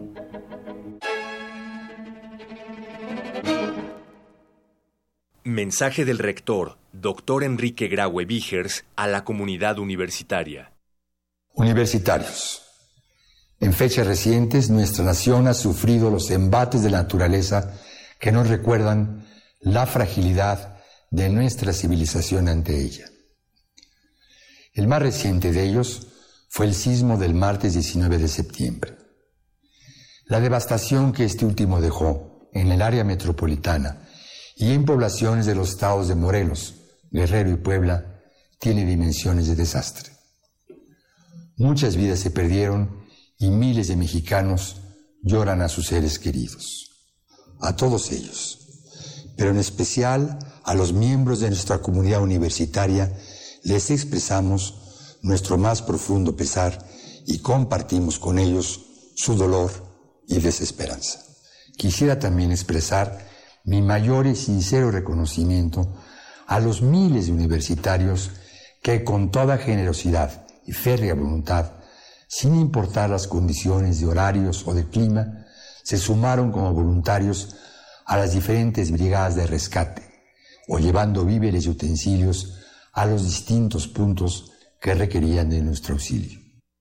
En adición a estos esfuerzos, nuestra capacidad académica se expresó en la organización de brigadas de apoyo psicológico a las víctimas del siniestro, en acciones sociales, médicas y sanitarias, en la formación de cuadrillas revisoras de inmuebles dañados y a partir del día de hoy en llevar esparcimiento cultural en albergues e instalaciones. Desde la conclusión del sismo, las comisiones locales de seguridad de todas nuestras dependencias y sus titulares llevaron a cabo una revisión preliminar de las instalaciones y a partir del día miércoles 20 se completó con una revisión exhaustiva por académicos expertos en estructuras.